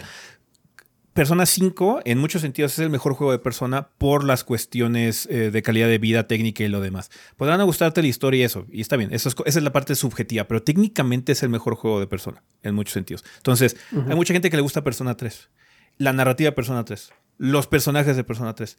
Pero jugar ese juego es una monserga. Honestamente es una monserga. Eh, porque es el peor juego de persona moderno Ya con la actualización 3 de Reload, ya la fricción se disminuyó mucho, porque esa fricción no es parte de la experiencia, esa fricción es una molestia.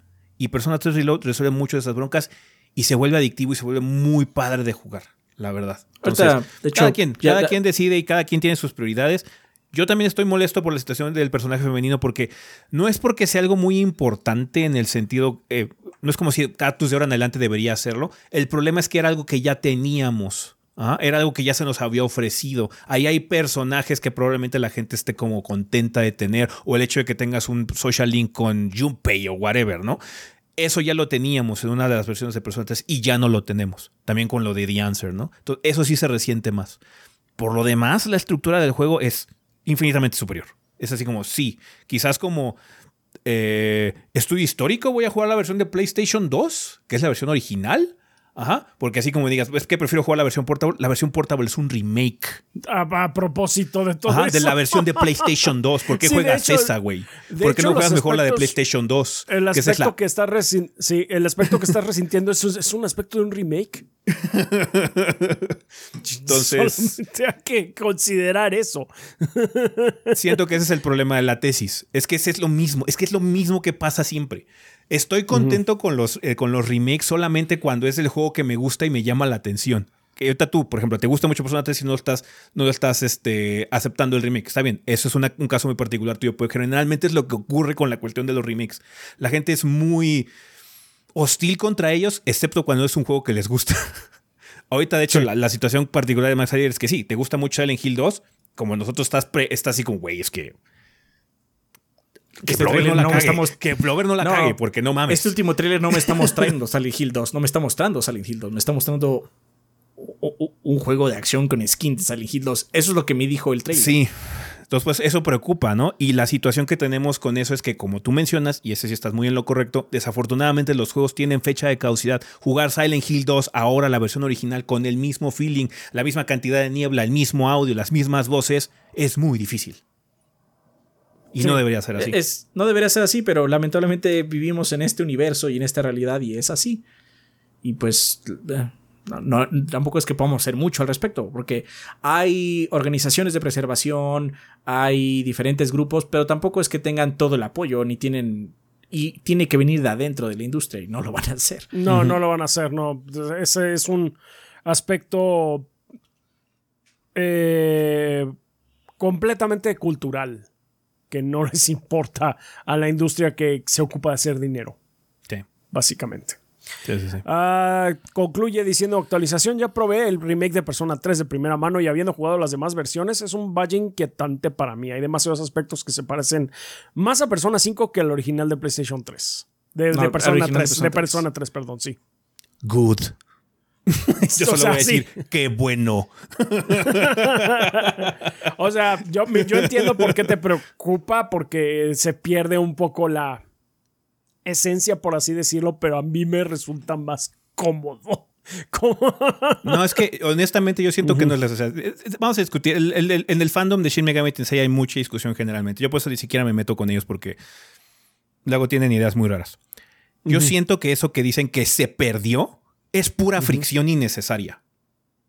Mm. Es pura fricción innecesaria. Que no hace a la experiencia superior, solo la hace más machetera y más fea.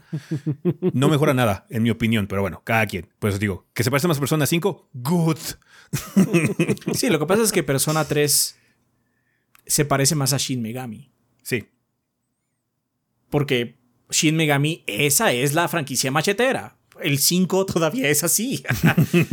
Aceptémoslo. Y pues el Persona 3, como el, primer Persona moderno, todavía tiene esos vestigios de Shin Megami que se fueron, pues, quitando a lo largo de la, de la franquicia, ¿no? Pero bueno, regresando a lo mismo. Afortunadamente, Persona 3 es el, es el mejor caso posible. Podemos acceder a casi todas las versiones más o menos fácil. A dos de las tres versiones que hay. Ajá. Por lo menos está eso, ¿no? Sí. Eh, eh, es en ese sentido es bueno, no me gustó el remake por X o Y. Está bien, no te gustó, pero el otro lo puedes jugar todavía. Todavía, todavía está ahí. No, y de hecho, eso es lo que eh, tiene mucha razón en el sentido. Debería haber más esfuerzos de conservación, sí. Y depende mucho de la compañía detrás de ello. Por lo menos Atlus, desde que Sega está involucrado, le han dado recursos o le han dado el empujoncito para que le dé amor a esos juegos, porque hace unos años estábamos en esa situación. La única forma de jugar Golden era teniendo un PlayStation Vita. Sí, no había otra forma. Sí. sí, sí, sí. Entonces, bueno, por lo menos hay como. Ese es el mejor de los mundos, ¿no? Pero hay otras donde es mucho más complicado. Y entonces el remake mínimo ayuda a eso. O, francamente, hace la experiencia mejor. También puede ser la peor, indudablemente. Sí. Siempre la puede ser peor. Porque el estudio que está haciendo el remake no entienda algo del juego y decida quitarlo. Y pues ya valió, ¿no? Este. Pero también a veces simplemente es un producto mejor, o por lo menos más actual. Porque hay, gameplay que sí envejece mal. Hay gameplay que sí envejece mal. Sí. Nada más vean, vean, jueguen GoldenEye. Jueguen GoldenEye hoy. Yo lo puedo jugar bien porque lo jugué en su época. Y hice serie de stream y me la pasé chingón porque lo jugué cuando era adolescente. Pero la gente en el chat está diciendo, ¿por qué no apuntas? Así como, porque en este juego no se apunta. Todo es auto-aim. Y entonces la gente dice, qué raro. Sí, es un juego raro. porque ya no los ojos no son así. Ajá. Y te tienes que literalmente reacostumbrar a ese tipo de juegos. Tienes que hacer tres pasos para atrás. Y bueno, GoldenEye tiene un estatus legendario, entonces afortunadamente la gente está dispuesta a hacerlo. Pero, ¿alguien está dispuesto a dar tres pasos atrás por Karnov? No. Yo no. O sea, a mí me, parece muy divertido el juego porque está horrible. pero por lo mismo, yo tuve la fortuna de tener cierto roce con el juego en su momento, pero otra persona, ¿qué es esto? está terrible este plataformero, vámonos de aquí. Sí, no. Eh, cada, quien tiene sus expectativas, pero tío, lo único que me gustaría es eso. O sea, que no te guste está bien, eh, está muy bien, pero sí tienen su razón de existir. Sí hay potencial interesante con los remakes, no nada más es money grab. Así hay como potencial padre eh, con los remakes que sea raro y que no sea una situación común. Sí. sí, desafortunadamente sí es el caso. Pero también tenemos casos positivos en donde la experiencia sí es muy superior en muchos sentidos. Y, a mí me pasó con Resident Evil 4. O sea, yo jugué ya mucho Resident Evil 4. Aprecio mucho Resident Evil 4 original. Ya no voy a jugar Resident Evil 4 original. ¿Por qué lo haría? El remake está muy bien hecho en muchos sentidos y tiene muchas mejoras de calidad de vida. Tiene muchas mejoras en el movimiento, en el feeling del juego. Disfruté mucho mi tiempo con Resident Evil 4. Ya, puedo jugar el nuevo. Qué bueno que esté accesible, que lo puedas todavía conseguir. Eso se va a hacer más difícil a lo largo del tiempo. Eso es lo desafortunado. Ojalá que en el PlayStation 6, 7 sigas pudiendo comprar la versión de Play 4 y sea compatible. Eh, pero esa es la bronca que tenemos ahorita actualmente, que creo que es el mayor problema. La fecha de caducidad que tienen los juegos en el sentido práctico. Sí. Sí, sí, oh, sí. wow. No sabía que Scarface era un remake de otra película de 1932. Sí. Llamada Scarface. Yo no hay sabía varias, eso. Sí, hay varias que, luego te las ves y ¿a poco es remake? Sí. Sí, sí, sí. Entonces sí. Pero bueno, o sea, eh, pues sí, o sea, hay algunas cosas en las que sí estamos de acuerdo. Eh, pero sí, o sea, los remakes no se nos hacen completamente inútiles. No, pero aparte. Pero, cada quien, cada quien, cada quien. Aparte, eh, pues a ella le gustan los remakes. Le gusta el persona donde el personaje es femenino y ese es un ese remake. es un remake. o sea, piénsalo así. Sí, el Persona 3 Portable es un remake porque no es el mismo juego. La presentación es muy distinta de Persona 3 Portable a Persona 3. Es un remake. Ah, así es. Pero bueno, pues muchas gracias por tu comentario, uh, Max Heidegger o eh, Tina Bramford. Yo creo que es Tina Bramford. Entonces, pues no. Muchas gracias. Uh, Jack Baray de Discord nos dice: Saludos gorditos, aquí comenzando en esto de formar parte de comunidades y comentar en su podcast. Aún y cuando llevo viéndolos y escuchándolos desde su intro, era un fragmento de la música de Sonic. Uh, respecto al tema, puedo decir que la existencia de los. ¿Música de Sonic? No, era de. Era de Golden, Axe. Golden Axe, sí. Pues eso no era soundtrack de Sonic, no mames. No, Golden Axe, perdón. O sea, sí, o sea, Sega no es todo Sonic. Pero no, bueno. ahorita Sega es eh, Like a Dragon, Sonic y Persona. Esos son los tres pilares de Sega. Los tres pilares de Sega, sí. Y quiere volver a revivir algunas cosas. Así que ya veremos este año qué tal, qué pasa. podría ser el año de Sega. Podría ser, ojalá que pues sí. Ya lleva Porque también este, este año sale el Metaphor Refantasio. El Sonic del Chaps. El Sonic del Chaps. Ya, who cares, ¿no? Lo que importa y, ya lleva, y ya lleva dos, y ya lleva dos, y ya está, estuvieron buenos. Sí, sí. Así es. Uh, respecto al tema, puedo decir que la existencia de los remakes tratan de cumplir con diversos alcances, a saber, preservar mediante la nostalgia, reinventar desde la nueva mecánica, enchular y por supuesto vender. En mi opinión, creo que los remakes cuando tienen un buen trabajo detrás pueden cumplir bastante bien con dichas instancias. Por ejemplo, mi primer acercamiento con el Final Fantasy VII fue por el remake y aunque creo que no son iguales las historias, llega por los ojos y cumple bastante bien. Por otro lado, remakes como el de Mario RPG tiene la mantiene la esencia y propone, aunque sea una un poco una nueva mecánica, haciendo este una versión imperdible. Me encantaría saber qué opinan de mi postura. Saludos y que el gordeazo eterno. Te digo, ese es el potencial. O sea, yo lo que quisiera es eso, que es que la gente nada más se cierra los remakes nada más porque sí, eh, porque es que es el problema. Es la situación de siempre que hemos hablado desde que empezamos este programa. Quiero cosas nuevas, denme cosas nuevas. Salen cosas nuevas, no las no las compro. Ajá. Ahora bien, sobre Final Fantasy Remake, siento que hay un caso muy particular. Porque es el único. A mi ver, porque no conozco de la industria, obviamente. Es el único remake que es un caballo de Troya, porque es una reimaginación completa de los de la serie. No es un remake de una parte del juego. No, digamos que todos los elementos básicos están ahí, pero pues está en veremos qué va a pasar. Es que la historia va a otro lado en algunos momentos. La historia parece que está yendo a otro lado. O sea, si está ahorita está yendo por todos los lugares básicos. Parece que va a tener eh, como que los mismos eventos, pero. Pero no sé qué vaya a pasar. no sé qué va a pasar. Ya de, por sí, supongo que. Eh, sorry, voy a, voy a hacer un poco spoilers del remake y del Final Fantasy VII original. En el Final Fantasy VII original, el, grupito de tres personas de Avalanche, que son Jesse, Biggs y Wedge, cuando se cae el pilar todos se mueren. Todos, todos, todos. En el remake cambiaron eso. En el remake la única que parece, parece que se murió en ese momento fue Jesse. Wedge sobrevivió hasta después y Biggs está vivo. Ya no es la misma historia. Algo, algo está pasando ahí. Sale.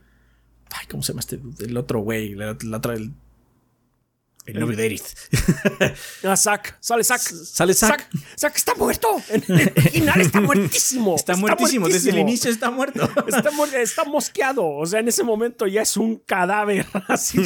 Entonces, o sea, ese, el remake de Final 7 es como el primero que se me ocurre que es un caballo de Troya. Es un caballo de Troya. Dice remake porque hubo alguna vez un demo de Play 3 y la gente cremió tanto, tantos años y molestó tanto Square que vamos a hacerle un remake y terminó siendo otra cosa.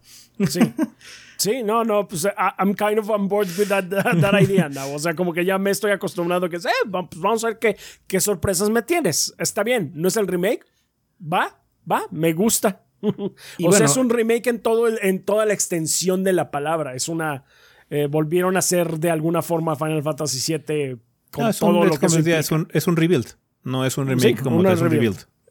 Entonces, sí, vamos a construir con los mismos bloques, vamos a hacer algo un poquito diferente. Exactamente. Pero bueno, ese es el caso que, eh, o sea, de, los ejemplos que, que eh, comentaste. este, Jack Baray.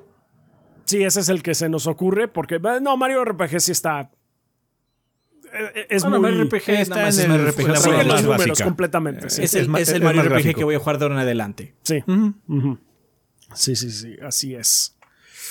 Pero pues ahí está. Eh, muchas gracias, Jack Baray. Carlos Bethelmi 2025 de YouTube dice: Saludos Goldos. En mi opinión, los remakes son una buena herramienta para que los gamers más añejados como yo podamos compartir juegos que para nosotros fueron muy importantes en su momento con las nuevas generaciones que no están acostumbrados a los juegos con algunas mecánicas producto de su época. Por ejemplo, el Final Fantasy VII. Fue un juego que me gustó mucho en su momento, pero ya no se juega tan chido. Este, ok, sí, eso, eso, eso sí es cierto. ni se ven tan buenos, pero con el remake voy a jugar y compartir estos personajes que fueron mis favoritos. Es por leerme saludos desde Venezuela. Saludos hasta Venezuela. De hecho, sí, otra cosa ya entrando en aspectos más técnicos. Visualmente el Final Fantasy VII lo que tenía era que luego eh, los este, escenarios pre-renderizados tenían cosas tan extrañas que luego no sabías ni por dónde ir. Mm, sí, de hecho, una de las primeras pantallas tiene un caminito como muy delgadito, ¿no? Una como una rampa. Una tabla, una rampa. Es, una madrecita así y así como la, primera bueno, lo retomé así como bueno, y no me acordaba, no, no te acordaste ¿Por dónde tengo que ir? Y así como, no mames, llevo 10 minutos de juego y no sé dónde ir. Yo ya había terminado este juego. De hecho, salió la plática ahora que fui este al evento de Final Fantasy VII Rebirth, estábamos comentando de pues, momentos del, del primer Final Fantasy de si tú jugaste el original, ah, sí, que quién sabe qué. Y este, no, me acuerdo que los este, escenarios pre-renderizados, pues estaban padres, pero luego tenían cosas que no sabes ni por dónde ir. O sea, yo me perdí y, todo el mundo coincidió en que ahí se perdió. O sea, la rampa, la rampa del mal, sí. Subí cinco niveles antes de, de que se me ocurriera que esa era una pinche rampa. sí. Sí, sí, sí, sí. Entonces, pues sí, por ese lado sí está más, está mejor eso. Ah, muchas gracias. Y Luis de Discord nos dice: Hola, gordos. Pues si, bien me gustan los remakes, yo preferiría que los relanzamientos tuvieran cambios mínimos para que sí pudiera haber más relanzamientos y a menores costos, en lugar de que solo tengamos disponibles un puñado de juegos que fueron muy populares. Más remaster, por así decirlo, ¿no? Más remaster, sí. Mm. Que el trabajo que se realiza para hacer una reimaginación completa de un juego es bastante cercano a lo que tomaría ser un juego nuevo y yo generalmente preferiría el juego nuevo. Es irónico que yo diga esto después de que la semana pasada mencioné que los dos juegos que más espero son remakes. en, mi, defensa, para argumentar que soy coherente, preferiría una Persona que ese remake de Persona 3. Y me habría gustado que hubieran relanzado Paper Mario antes a un menor costo en lugar de tener que esperar hasta que la consola que va de salida para un remake completo. Ahí viene un Persona nuevo, o sea, Persona 6 It's Happening. El refantasio. Y aparte va a salir Metafor Refantasio, que es no solo es un nuevo persona, es un nuevo concepto entero. de Atlus. No, Atlus está haciendo las cosas muy bien en ese sentido. Como lo que estábamos haciendo, como lo que estábamos comentando al inicio con Max, está haciendo las cosas muy bien. Porque es así como, bueno, tienes tu Persona 3 Portable, tienes tu remake de Persona 3 y este mismo pinche año vas a tener algo que ni siquiera es Persona, es otra cosa, que es de los mismos creadores de Persona. Como estás diciendo, yo preferiría que eh, dices que prefieres, yo preferiría algo original, algo nuevo. Dice, y yo generalmente preferiría el juego nuevo. Bueno, pues ahí está. Este año juego nuevo del Persona Team se llama Metaphor Refantasio. sí. Persona 6 ahí viene. Eh, digo, lo que no sé es ¿Qué situación tiene Persona 3 Remake? Eh, si es un remake en el sentido de que vamos a empezar a rehacer personas o juegos viejos de Shin Megami Tensei o lo que sea. Así que el que sigue es Persona 4, básicamente. O solamente fue un proceso de aprendizaje para el nuevo Persona Team.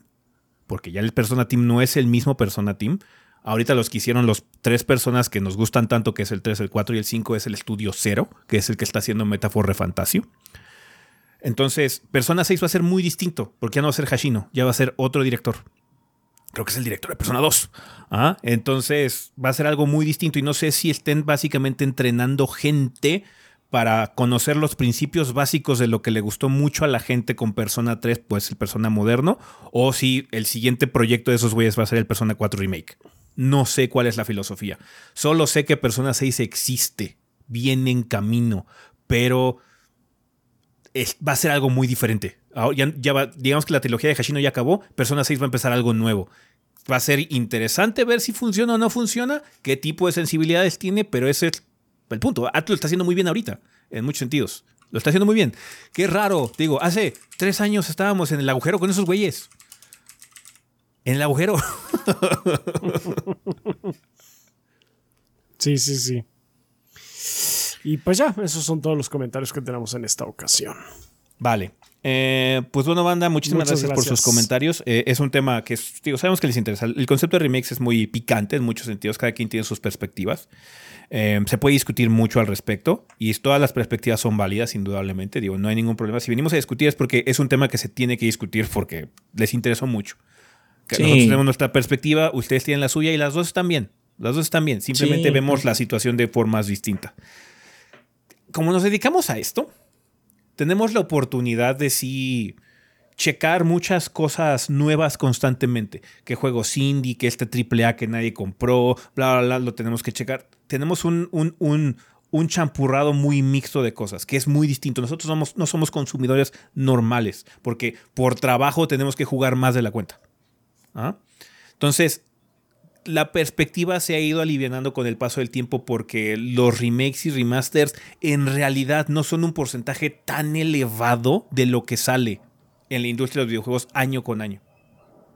Entonces son una parte padre, son una parte con potencial interesante, pero no es la principal. Son relevantes a nivel mediático. Sí. ¿Por qué? Porque la gente misma lo hace relevante. Así de sencillo. Si hubieran. Eh, si hubieran hecho un remake. Es más, están haciendo un remake de Prince of Persia. El Sands of Time.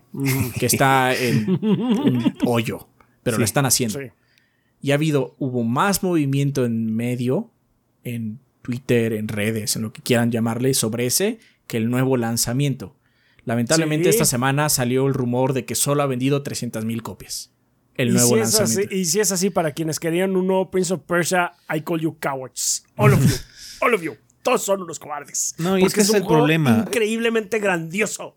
Es el problema, también está el comentario, la, la, coherencia que luego se tiene ahí. Es que lo que no, no, importan los gráficos. Y sale este Prince of Persia que tiene gameplay padre, lo que sea. Ay, si se ve rechafa, bla, bla, se Ve de como, se ve como de celular. Ay. Hay posiciones también muy buenos. Sí, caray. Entonces. No, todas son las mismas personas. Y, sé que la gran mayoría de la gente que nos escucha realmente no piensa de esa forma. Ajá. Pero debe haber alguien por ahí que esté apenas llegando aquí al podcast y le toca, pues, este, este comentario le salpicó porque aplica para su forma de pensar.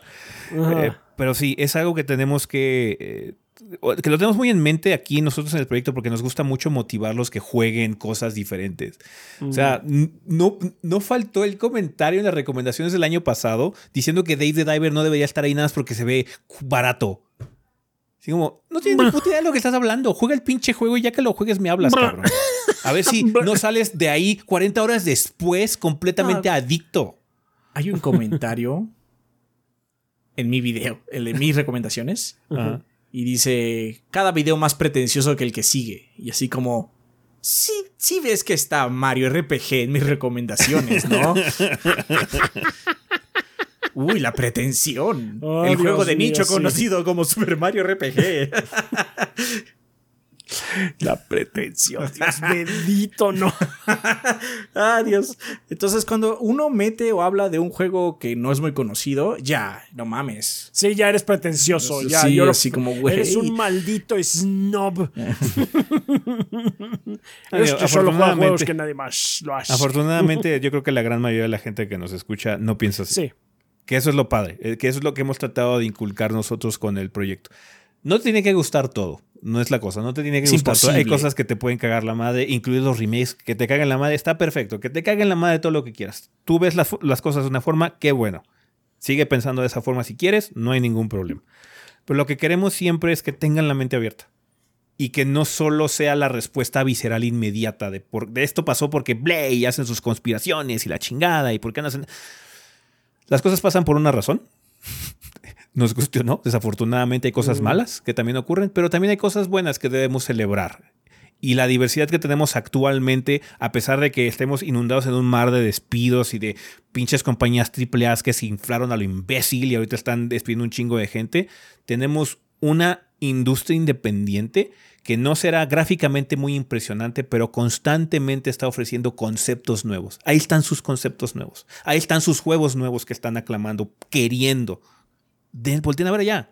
Por favor, volteen a ver allá. Ahí están esas cosas nuevas que quieren. Ahí están. Jueguenlas, cómprenlas, apóyenlas. Sí, por favor, apóyenlas, porque si, si Ubisoft deja de hacer este tipo de juegos así chingoncísimos, nada más porque no vendió el Lost Crown, ay, sí me voy a enojar mucho, pero con ustedes. porque nada más le mandaron el mensaje a Ubisoft de, no, lo que estás haciendo no me gusta, no está chido. Mejoraste otro Far Cry, ¿no? Mejora de otro Far Cry, sí, Pandora Far Cry, por favor. Dios, Far Cry. Este... Y pues sí, yo siento que los remakes tienen su espacio. Su espacio completo. No son tantos como uno creía. Solo los hacemos grandes porque son fibras nostálgicas. Los hacemos más grandes. Tienen mucho espacio en nuestro corazón, pero no realmente en el punto de venta. Bueno, el punto de venta sí, porque se, venden bien. Más bien en el espacio de lanzamientos. lanzamientos, sí, tienes razón, sí, tienes razón, tienes razón. Porque, o sea, hay, semanas donde no salen remakes. salen secuelas y juegos Esta semana no va a salir un remake. Eh, bueno, esta semana está particularmente escueta. de que Fausta es un remake de Splatoon. Algunos te dirían que sí. Sí. Eh, bueno. Vale. Eh, digo, es un tema que se puede discutir mucho. Llevamos esto de los remakes desde hace mucho tiempo. es un tema candente, indudablemente. Qué bueno que haya tantas perspectivas, indudablemente, eh, para que se genere discusión. Digo, nadie está mal, nadie está mal, cada quien tiene su perspectiva y está bien. Y así es como ustedes se llevan y consumen los productos que quieren. Y está perfecto. Consuman lo que quieran, lo que los emocione. Eso es lo padre. Eh, ¿Cómo pueden estar mal si es su sentimiento? No me gustan o sí me gustan, o a veces sí y a veces no. Es, eso, es un sentimiento.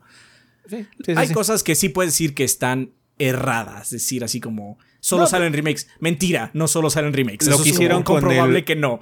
El remaster de Silent Hill 2 en su momento, que le quitaron la niebla porque los güeyes que lo estaban haciendo no entendieran que era una feature. que era, una, era, algo importante. Una cualidad del juego, la niebla que tenía. Eh, entonces sí, eh, ese tipo de errores es un sentimiento. Ah. Otro es un sentimiento, no me gustan. Está bien si no te gustan. Nada más yo te voy a decir porque sí creo que tienen valía. Eso es todo. No es decir que la gente está mal porque no es cierto. No, no, Cada quien consume, nada más vamos a discutir. Si cada quien consume su medio y su arte como le gusta. Sí. Eso es parte hay, del asunto. Hay gente, hay gente que está en el otro extremo y no consume nada de AAA. Puro indie. Puro indie. Puro, no, puro indie. Ni siquiera puro indie que sale este. Eh, ni siquiera. Steam, demasiado mainstream. Puro itch.io. sí. Ah, es que son una bola de pretenciosos. Ah, está bien, banda. Pues muchas gracias por participar. Qué bueno que hubo quórum. Eh, sabíamos que iba a haber quórum por el sentido de, del remake. Es un mm. tema muy candente. Siempre, siempre que sale de remakes, la gente tiene opiniones. Tiene opiniones. Si algo tienen es opinión sobre los remakes. Mm. Vamos a ver si tienen opiniones sobre el tema de esta semana, banda. Que es un tema un poquito complicado. Porque eh, es un poquito difícil de explicar hasta cierto punto. Eh, que lo tomamos de una serie de preguntas y editoriales que han aparecido en los últimos meses. Me parece, de hecho, que Jatsi hizo una similar, ¿no? Eh, hace poquito. Creo que fue la primera que vimos, pero no es el primero. Bueno, no es el único que lo ha sacado. No es el único. Pero he visto, algunos que en Reddit y en Recetera y todo lo demás al respecto.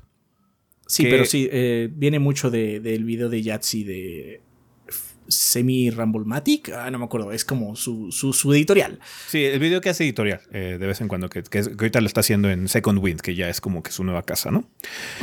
Sobre eh, la perspectiva que se debe tener con respecto a la dificultad en un videojuego, pero no la situación que ustedes están pensando de que si debe haber modo fácil en los videojuegos o algo así, no. Es más que nada la curva interna de un videojuego, qué es lo que debería ocurrir en cierto sentido para que tenga lógica. Los videojuegos mientras más progresas en ellos, se deben hacer más fáciles o difíciles. ¿Por qué? Hay unas situaciones, por ejemplo, particularmente en los RPGs, que es el ejemplo más sencillo, en donde tu personaje se va fortaleciendo, va ganando experiencia, va ganando habilidades, va ganando gear, lo que quieras ver, ¿no? Entonces su personaje se está haciendo más poderoso. En teoría, lo que debería ocurrir si estamos en un nivel normal es que el mundo a tu alrededor debería volverse más sencillo de lidiar con él porque tú ya eres más poderoso. Pero en cuestiones de game design, de diseño de juegos, si haces eso, la cosa puede perder un poquito de interés porque parte de lo que suele aplicar con los juegos en donde la dificultad es relevante es que el reto, el, el, chiste de tener que superar situaciones difíciles mantiene mucho el interés de la experiencia. Entonces lo que hacen los juegos constantemente es que suben la dificultad conforme tú también vas progresando. Entonces, sí, eres más poderoso, pero en un sentido práctico, no lo eres.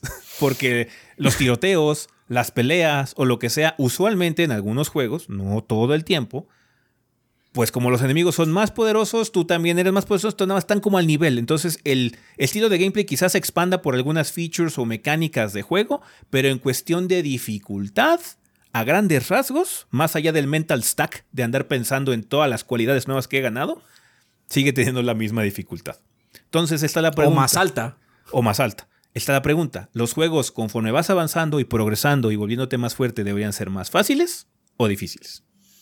Sí, porque hay gente que dirá que la recompensa de tener, de ser más fuerte es más reto. Esa es como la mentalidad de, algunas personas. Tengo más herramientas, entonces el juego me debe presentar más reto. Pero también está el otro lado.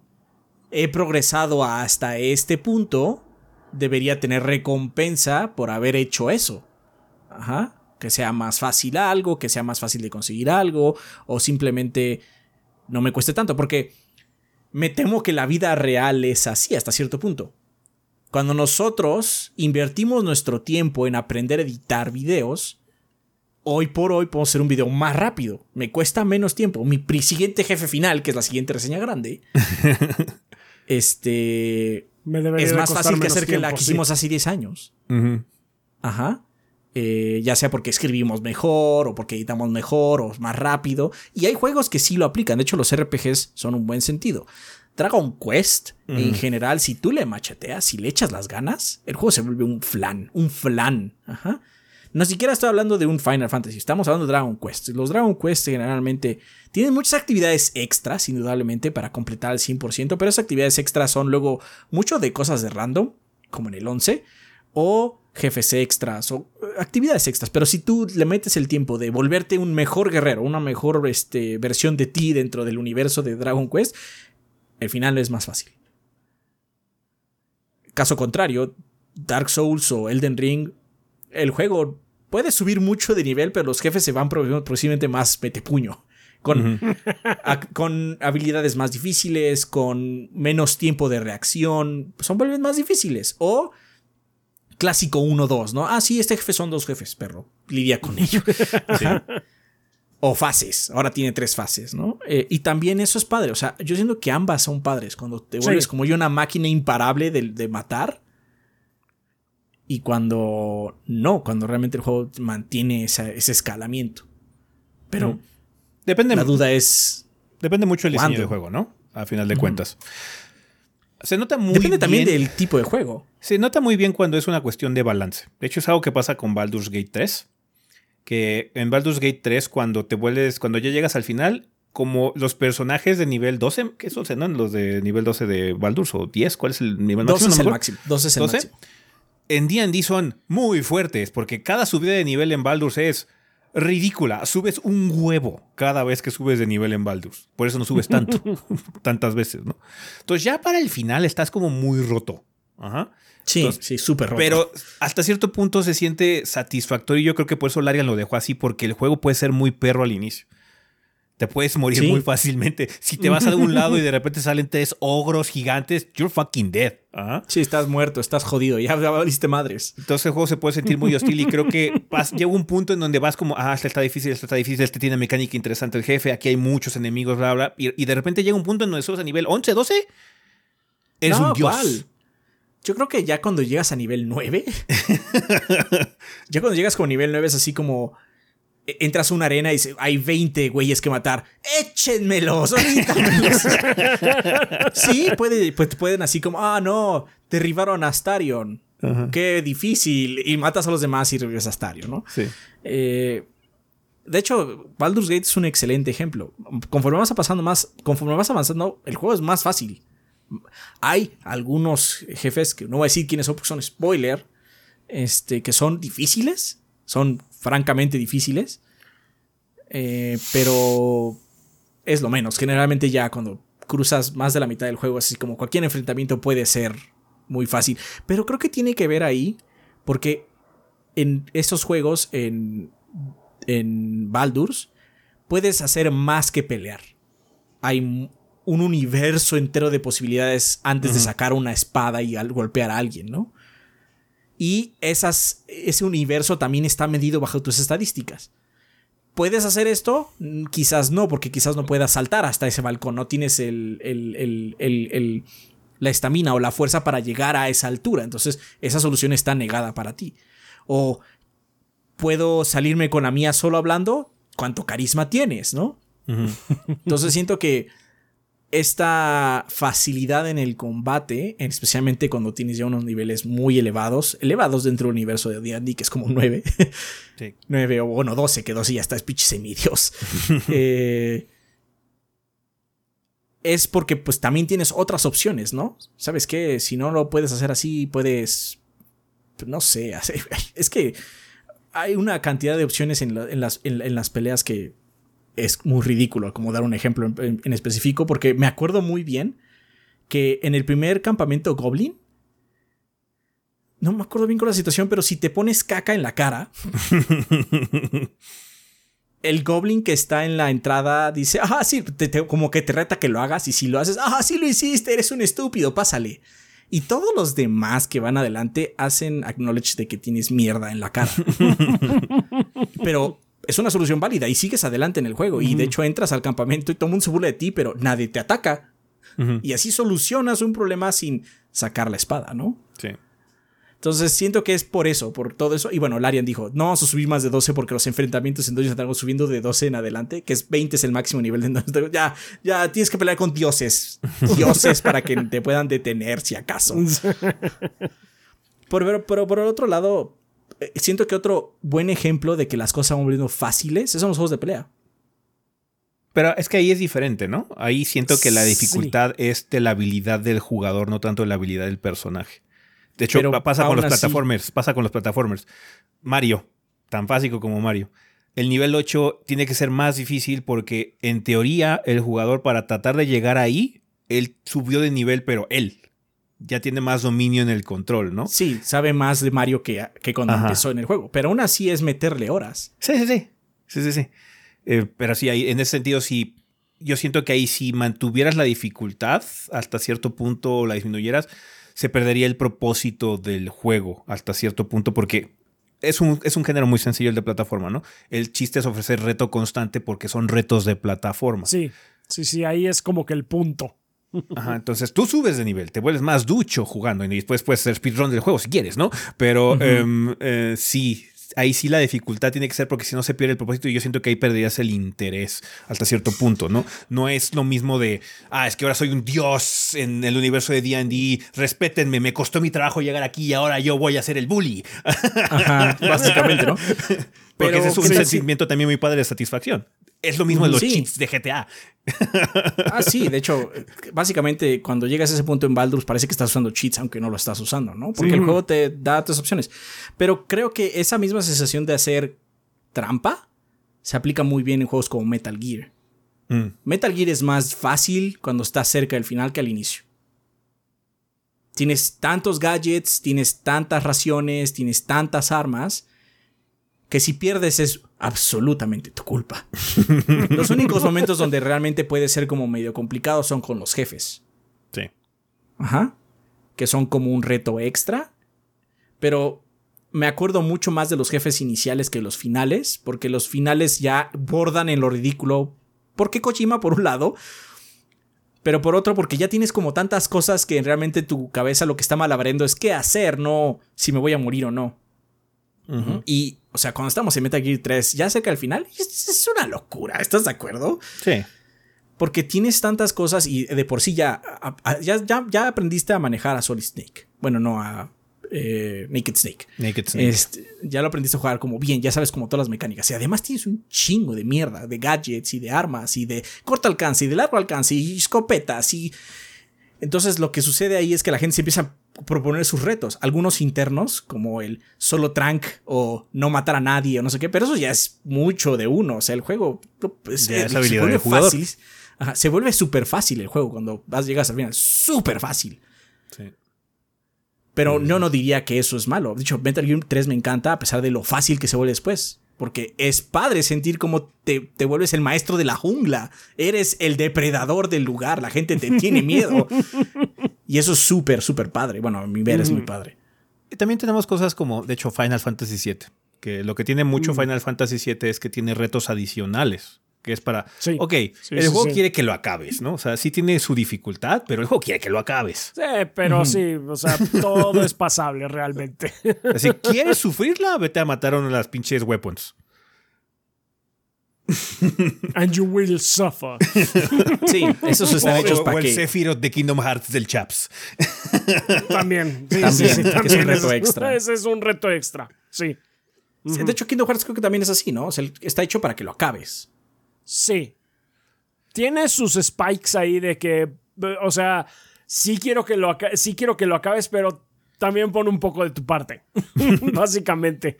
Este, entonces nada más como que eh, repensando un poquito las cosas, tomándote un poco tu tiempo y no nada más machando lo imbécil, eh, lo pasas sin, broncas. Pero sí, para retos así de, no, hay, aquí sí tienes que saber exactamente cuáles son las herramientas que tienes que, eh, que traer a esta pelea y cómo emplearlas en el momento justo. Eso es lo que te va a salvar. También, está para, también están todos los retos esos de todos los pinches jefes extras. Eh, que a partir del 2 como que metieron así un chingo todos los miembros de la organización 13 y demás. Entonces sí, sí está, está loquísimo. Porque Que es una parte que a la gente como que sí le... A mí no me importa más allá del primero. Como que en el primero sí me metí mucho con eso. Pero fuera de eso, pues yo para mí ya fue... eh, No, Kingdom Hearts locura y ya. también hay un problema, ¿no? Que e- es lo que vimos a lo largo de la última década, es que la gente luego no acaba los juegos. Un porcentaje muy bajo de la gente tiene el trophy o el achievement de, de- de haberlo terminado. Eh, entonces ahí está el problema también de esa sensación. ¿Será por falta de interés la historia? ¿O sería porque se vuelve juego de backlog, porque salió algo nuevo que le llamó la atención, lo que sea? Algo tendrá que ver también la dificultad, me imagino, en, en algún porcentaje, eh, porque es lo- eso es lo importante. O sea, oh, el, el baile que tienes que hacer de que el juego siga siendo interesante, que te siga manteniendo enganchado por mecánicamente o narrativamente o los recursos que tengas para que la gente siga interesado hasta llegar al final. Y pues ahí también está la dificultad, ¿no? Eh, eh, metida para las dos cosas. Hay gente que le, le es muy satisfactorio volverse el dios, el bully del juego, el, el depredador. Y hay gente que le gusta que sea perro hasta el final, que siempre el reto vaya hacia arriba.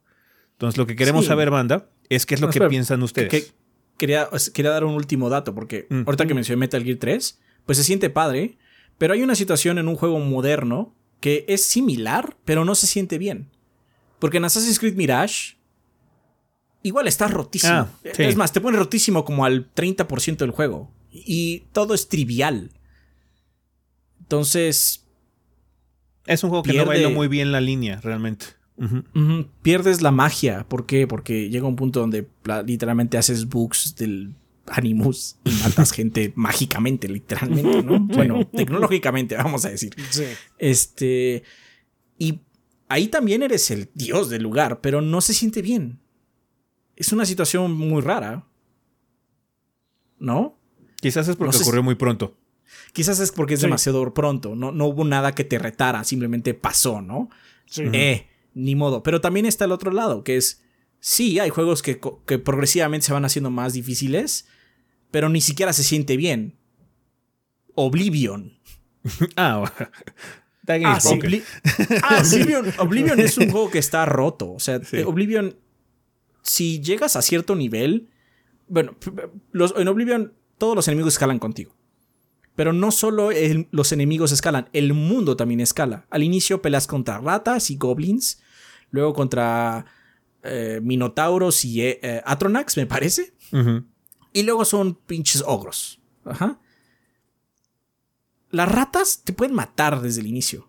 Y no importando qué suceda, hasta el último punto, el último nivel donde pueden salir ratas, te pueden, te pueden aniquilar.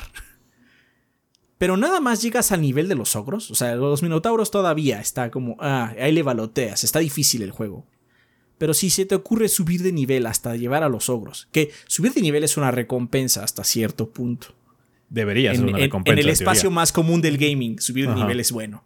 En Oblivion lo peor que puede hacer es subir de nivel. Llegas al nivel de los ojos, creo que es 15. No me acuerdo bien cuál es el nivel. No es muy alto. El juego es imposible. Imposible. Los ogros tienen tanta vida, tienen, aguantan tanta, tanto que tu nivel ya no alcanza. y ya. Se vuelve tan difícil que no vale la pena. Entonces, los runs efectivos de Oblivion se detienen en un momento. Nosotros lo hemos jugado así, o sea, es así como. ¿Sabes qué? De aquí en adelante mi personaje no va a dormir nunca más. Porque si duerme, sube de nivel y ya valió. El juego ya no lo va a acabar. y eso es cero intuitivo, cero intuitivo. Pero eso, Sí. es, eso es una idea, obviamente es una idea vieja porque Bethesda ya evolucionado de aquella época. No, lo repitieron. sí. Pero este era una idea de mantener siempre al jugador como un, eh, digo, los enemigos de, com- del mundo como una real amenaza. ¿Sabes qué? Mi personaje se está volviendo muy poderoso, el, el mundo reacciona a ese, a, ese, a ese nivel de poder, ¿no? Se les pasó la mano y entonces es como, no es difícil Dark Souls, banda, no estoy hablando de eso. Es solo estúpido. solo es estúpido. Es súper difícil. es súper difícil con las mecánicas de Oblivion, aparte. Que no Es tienes nada a tu favor. ahí. Sí, no, no tienes nada a tu favor. Vale, ahora sí, banda. Eh, lo que queremos es saber qué piensan ustedes. Eh, si les gusta esa sensación de satisfacción de ser el bully del lugar al final del juego. Si les gusta que haya reto constante. eh, si quieren dar ejemplos de cuando se- de un ejemplo u otro, cuando se siente bien, cuando no se siente bien. Díganos cuáles son su perspectiva con respecto a la dificultad, porque es un tema interesante y cada experiencia es diferente. También cada género lo maneja distinto, ¿no? En los RPGs es muy fácil hablar porque ya hablamos de niveles y subir niveles y se puede notar como con Oblivion cuando la cosa está como mal hecha, mal pensada. Mm. Eh, y, eh, y otras cuando no, ¿no? Cuando son, ah, bueno, esto creo que lo hicieron a propósito y se siente bien, ¿no? Como lo que pasa con Baldur's al final, ¿no? Cosas por el estilo. Entonces, cuéntenos, banda, qué es su perspectiva de, en cuestión de la dificultad, si les gusta que el juego se vuelva progresivamente más difícil o se- les gusta que se haga énfasis en que el jugador subió de nivel de alguna forma y se vuelva un ente muy poderoso, ¿no? Tiene su lógica también, ah, hasta cierto punto, digo. al- digamos que intuitivamente uno pensaría que sí. Lo- el diseño más tradicional de juegos es que sí. El último nivel sea el más difícil, en teoría, pero no ocurre todo el tiempo. no ocurre todo el tiempo. Vale, banda, con eso terminamos el tema de esta semana, así que vámonos a comunidad.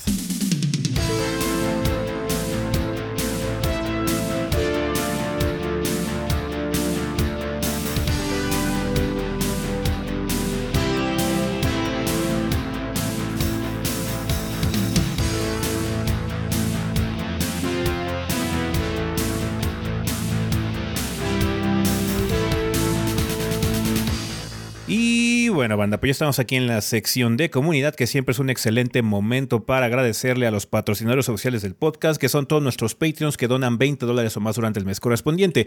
En este caso ya estamos empezando febrero, así que muchísimas gracias, banda, a toda la gente que se quedó con nosotros un mes más para apoyar a los gordos y que podamos seguir trabajando para ustedes. Eh, apreciamos mucho, eh, si entran a patreon.com diagonal 3 gordos B y checan nuestro estatuto de Patreon para que vean si eh, a ustedes eh, les funciona o se animan a apoyarnos a través de esa plataforma con cantidades tan bajas como un dólar eh, para arriba. Pueden ser un dólar nada más, puede ser cinco, pueden ser 10, lo que ustedes gusten. Se aprecia enormemente el apoyo. Eh, así que muchísimas, muchísimas gracias, banda, por seguir aquí con nosotros apoyando en Patreon para que Adrián y Rafa ahorita estén trabajando full time y también se cobran muchos de los gastos del proyecto, como lo hemos platicado constantemente a lo largo de los años. Recientemente con el video del estado del proyecto que ya se sacó en enero. Entonces, muchas gracias, banda. Pero bueno, Rafa, por favor, cuéntanos quiénes son nuestros dos bombones de febrero. ¿Quién patrocina el podcast durante este mes? Muy bien, durante febrero, muchísimas gracias, banda. Nos patrocinan Mauricio Glespan, que nos dice: Saludos gorditos y banda, espero se encuentren muy bien. Soy Maul Span, staff de Technologic PC Gaming and Workstation. Nos dedicamos al ensamble y venta de computadoras, ya sea desde una PC solo para ver el podcast de los 3GB o una PC gamer para jugar el Pokémon versión pistolas locas. Así es, ¿quiénes somos nosotros ahora para juzgar? En sus PCs pueden jugar lo que quieran. Invito a toda la banda gordeadora a hacer sus cotizaciones a nuestro Facebook Technologic19 o a nuestro Instagram technologicpc.19 y WhatsApp al 5561 82 02 49 Repito, 5561-820249. Y recuerda la promo de febrero, exclusivos seguidores del gordeo. En la compra de cualquier computadora completa, les vamos a regalar un SSD M2 de 500 gigas. Aplican restricción, restricciones, compra mínima de 10 mil pesos. Requieres mencionar que eres seguidor del gordeo. Está muy buena esta promo, ¿eh? Tera. Medio tera, banda, sí. De, de SSDM2, además. O sea, es un estado sólido bastante eh, bueno. Eh, radicamos en la Ciudad de México, pero hacemos envíos a todo el país. Como siempre, muchas gracias por el espacio, gorditos y banda. La respuesta de la banda gordeadora tecnológica ha sido increíble. Y siempre eh, que nos escribe un gordeador, nos da mucho gusto atenderlo. Son los mejores, los TQM, atentamente todo el staff de Technologic. Suerte con el proyecto y que el gordeo sea eterno. Muchísimas gracias, Mauricio. Saludos a todo el staff. Muy bien, continuando con Easy Elevit. Hola, Goldos. No diría que volví al Patreon porque nunca dejé de. de, eh, venirme. venirme. Fine. ¿Cómo les fue al inicio de año? Yo conseguí trabajo. ¡Yay! Pero el mismo día me robaron mi Switch. ¡No! Oh, Todos mis documentos legales y más cosas. Como preguntaron en el harto fanarto de mi cirugía, llegué a 134 eh, kilos desde eh, de mi, 182 eh, desde agosto. o sea, bajó, hasta 134. Sí, 50 kilos. Sí. Casi. Sí, sí, sí. Los amo. Hoy, pues, qué bueno por lo del trabajo y qué lástima por lo de tu Switch, mano. Pero bueno, muchas suerte. Como ya tienes trabajo, igual lo puedes reponer. Sí, ojalá que sí. Este, muchas gracias. Nicato Salazar. A ver, está un poquito largo este mensaje, entonces vamos a rápido. Espero que el mensaje de los Patreons se envíe por aquí, de lo contrario lo siento, si es por acá. Hola gorditos de mi alma y de mi corazón, soy Nicolás, también conocido como Nicato, y qué bien se siente ser parte del gordeo de manera monetaria. Tal vez ustedes me recuerdan porque fui el que eh, rompió a ese con mi comentario de les faltó Dino Crisis en una vida después del podcast. Ok. Sí, más adelante. Me reí muy duro.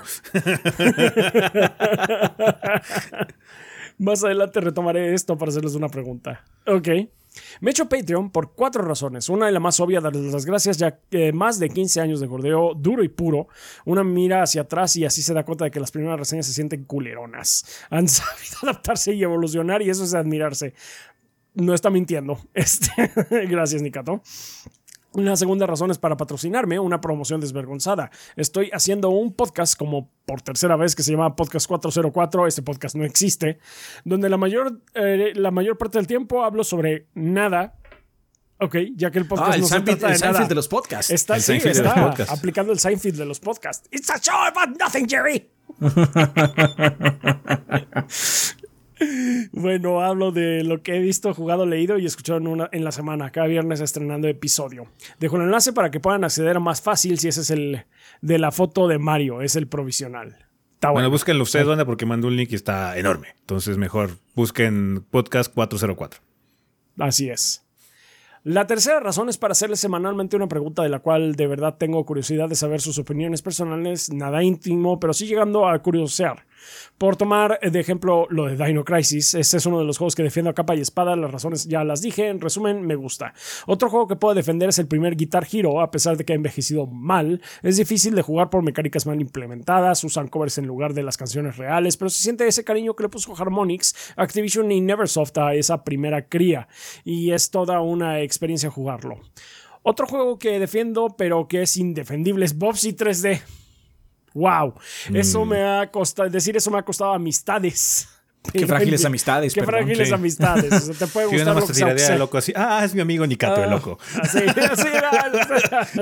sí, sí, Le gustan los juegos culerones. Le gustan los juegos culeros, pero, eh, pero, es, pero es buena bestia. en mi defensa puedo decir que el control de Bobsy 3D pude dominarlo mejor que el acrobático Super Mario 64 porque estás, estás cableado de forma rara. Estás cableado, de forma raro, sí. Estás cableado raro. Ese es uno de que seguro tienes los pulgares afuera tú, ¿verdad? es uno que no se acostumbra de niño a ese 3D tan pronto y lo más lógico, enormes comillas, es el control de tanque. ¿Ustedes qué juego defienden? Ninguno. I don't mm. care. No me importa si a la gente no, le gusta lo que a mí me gusta. Sí, sí y luego, si no te gusta, ¿qué Bueno, ¿quién tiene hambre? Ay, qué lástima. Oh, no. Bueno. Sí, básicamente Sigamos. Cuando, cuando pasó eso, sé de que este, yo ya ven que está, eh, estuve mucho tiempo y sigo diciendo que ya mi Journey me encanta. Y cuando Adrián finalmente lo jugó y me dijo, no me gustó. Ah, bueno. ni, ni modo, pues no es para Cuando él. dije no me gustó, dije no me pareció la gran cosa. No me pareció la gran cosa. Bueno, pues sí, ok. ¿Quién tiene hambre? A Adrián, O sea, le gustan los walking simulators y ese es un walking simulator. De hecho, ese, sí, Sí. Journey es kind of a walking simulator. sí. Ah, Quizás a, mí, a mí me gustaría si alguna vez lo jugara. Maybe. Eso no va a pasar nunca. Pero claramente no va a suceder. Eso no va a suceder nunca. Está bien. Yo no voy a decir nada. ¿Quién tiene hambre? y ya antes de irme, porque esto se extendió un poco, juro que no volveré a pasar así. Pero es para pedirles un favor y me gustaría que Rafita leyera el resto del mensaje, ya que él y Mar me han ayudado de cierta forma, Mar más directamente y ahora estoy mejor. Eh, me despido, nos vemos en la siguiente semana y dejo el mensaje que quiero que lea Rafa. Se la lava, pues, pues, pues sí, a ver. O sea, Rafa lee todos los mensajes. A menos de que Rafa no Sí. esté. Ok, muchas gracias, Nikato. A ver, el mensaje es: El año 2023 me dejó una huella muy importante y a pesar de que considero que fue un año bastante triste, también fue uno importante para mí. Cuando uno piensa en su crush, normalmente piensa en que nunca se concretará una relación así. En mi caso, a distancia. Pero hay algo en ella que me gusta y es la razón de la que sigo enamorado día a día de ella. Es ñoña, le gusta Sailor Moon y sus juegos favoritos son los JRPG, ve anime, música rara. Todo esto me encanta de ella. El año pasado hice un hito único. Viajé a otro estado por el simple hecho de traerla a vivir conmigo y empezar a vivir juntos. No negaré que ha sido difícil, ya que antes de ese encuentro nunca habíamos, nos habíamos visto en persona.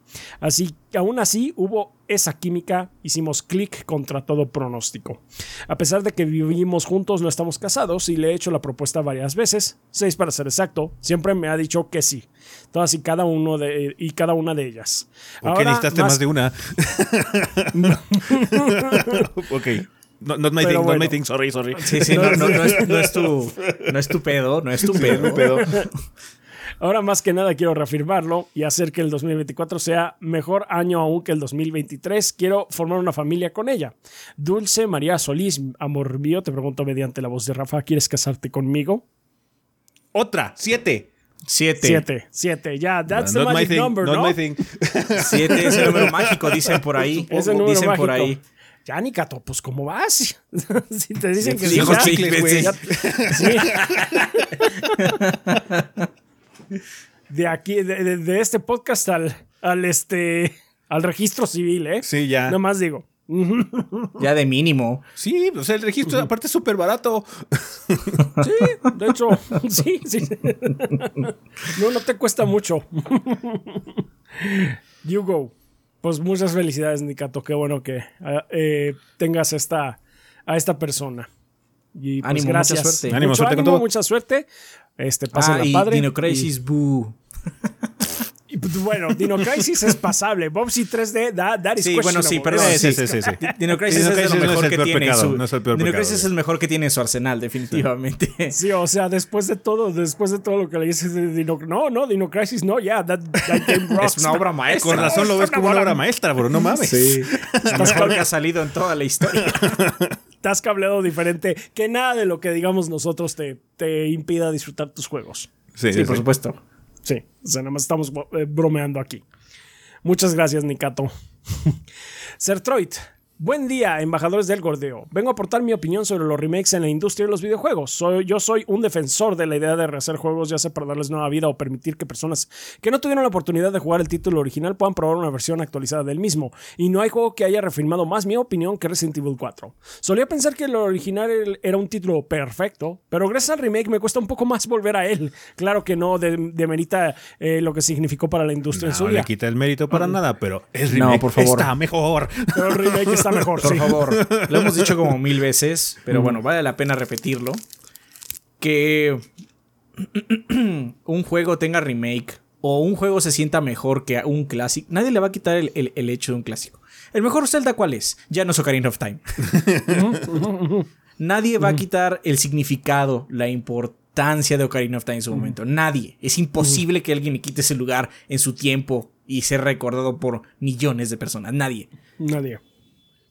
Pero. Breath of the, Ki- Breath of the Wild Breath y of the Kingdom. son mejores.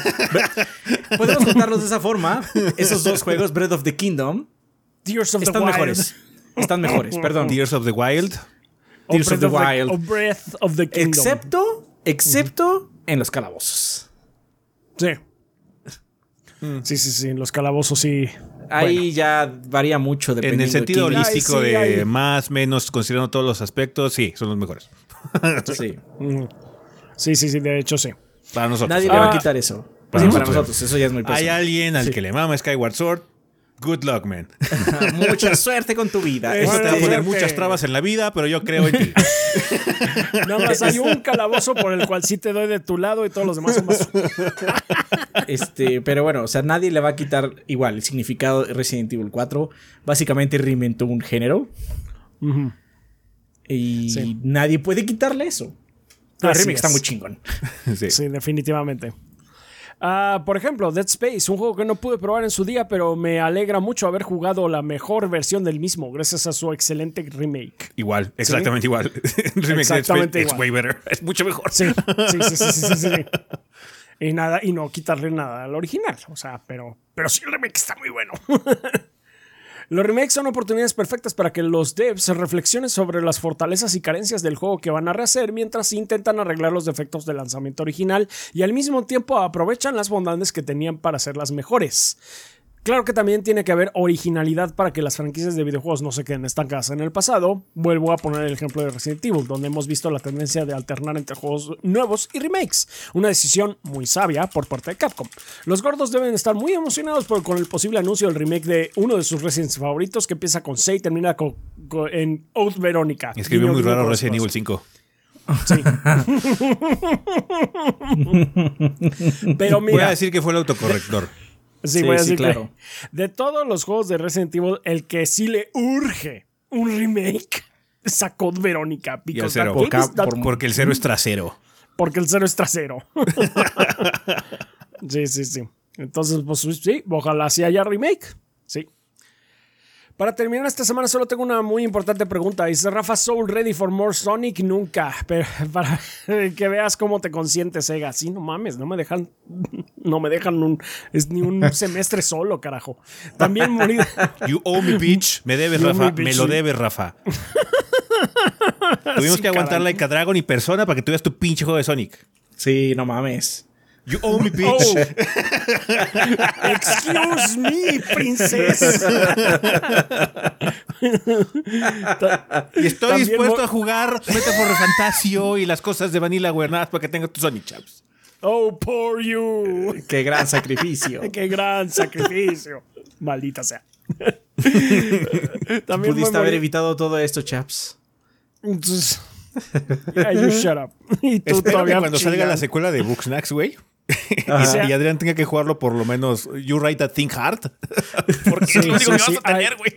Es lo único que voy a tener. I'm gonna write it hard if it get- gets to that. Sí. Sí, sí, sí, sí. Bueno, pero nadie me puede tirar de loco ahora. Tenía razón con Booksnacks.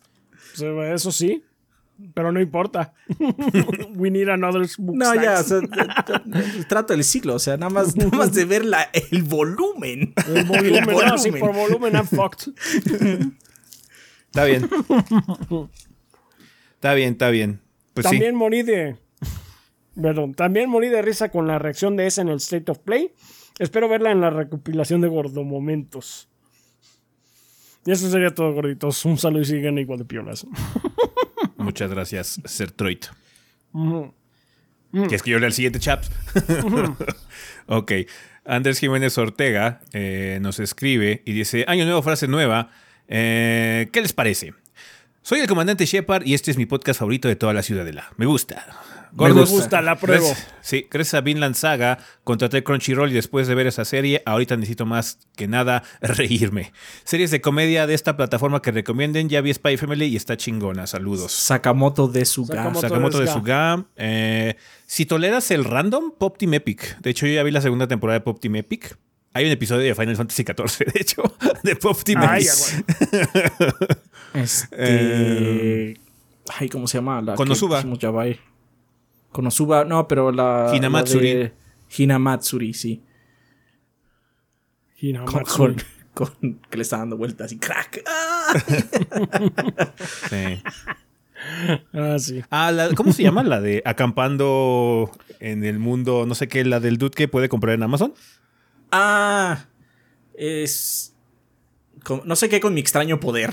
Sí, acampando o cocinando en, el, en la intemperie o algo así se En llama. otro con mi mundo, extraño- con en otro extraño mundo poder, con mi extraño poder. Pinche nombre estúpidamente largo, pero sí, es una madre así. Es un isekai de un buena. dude que- cuyo poder de- en, en el isekai es que puede comprar en Amazon y las cosas le llegan. Entonces está muy cabrón. Parece muy que- estúpida, pero es muy divertida porque se la pasan tragando. Sí, se lo pasan tragando. Tendré que verlo, pero yo quiero que ya llegue ese plot twist de ¡Ay, me quedé sin crédito! Ay, sí.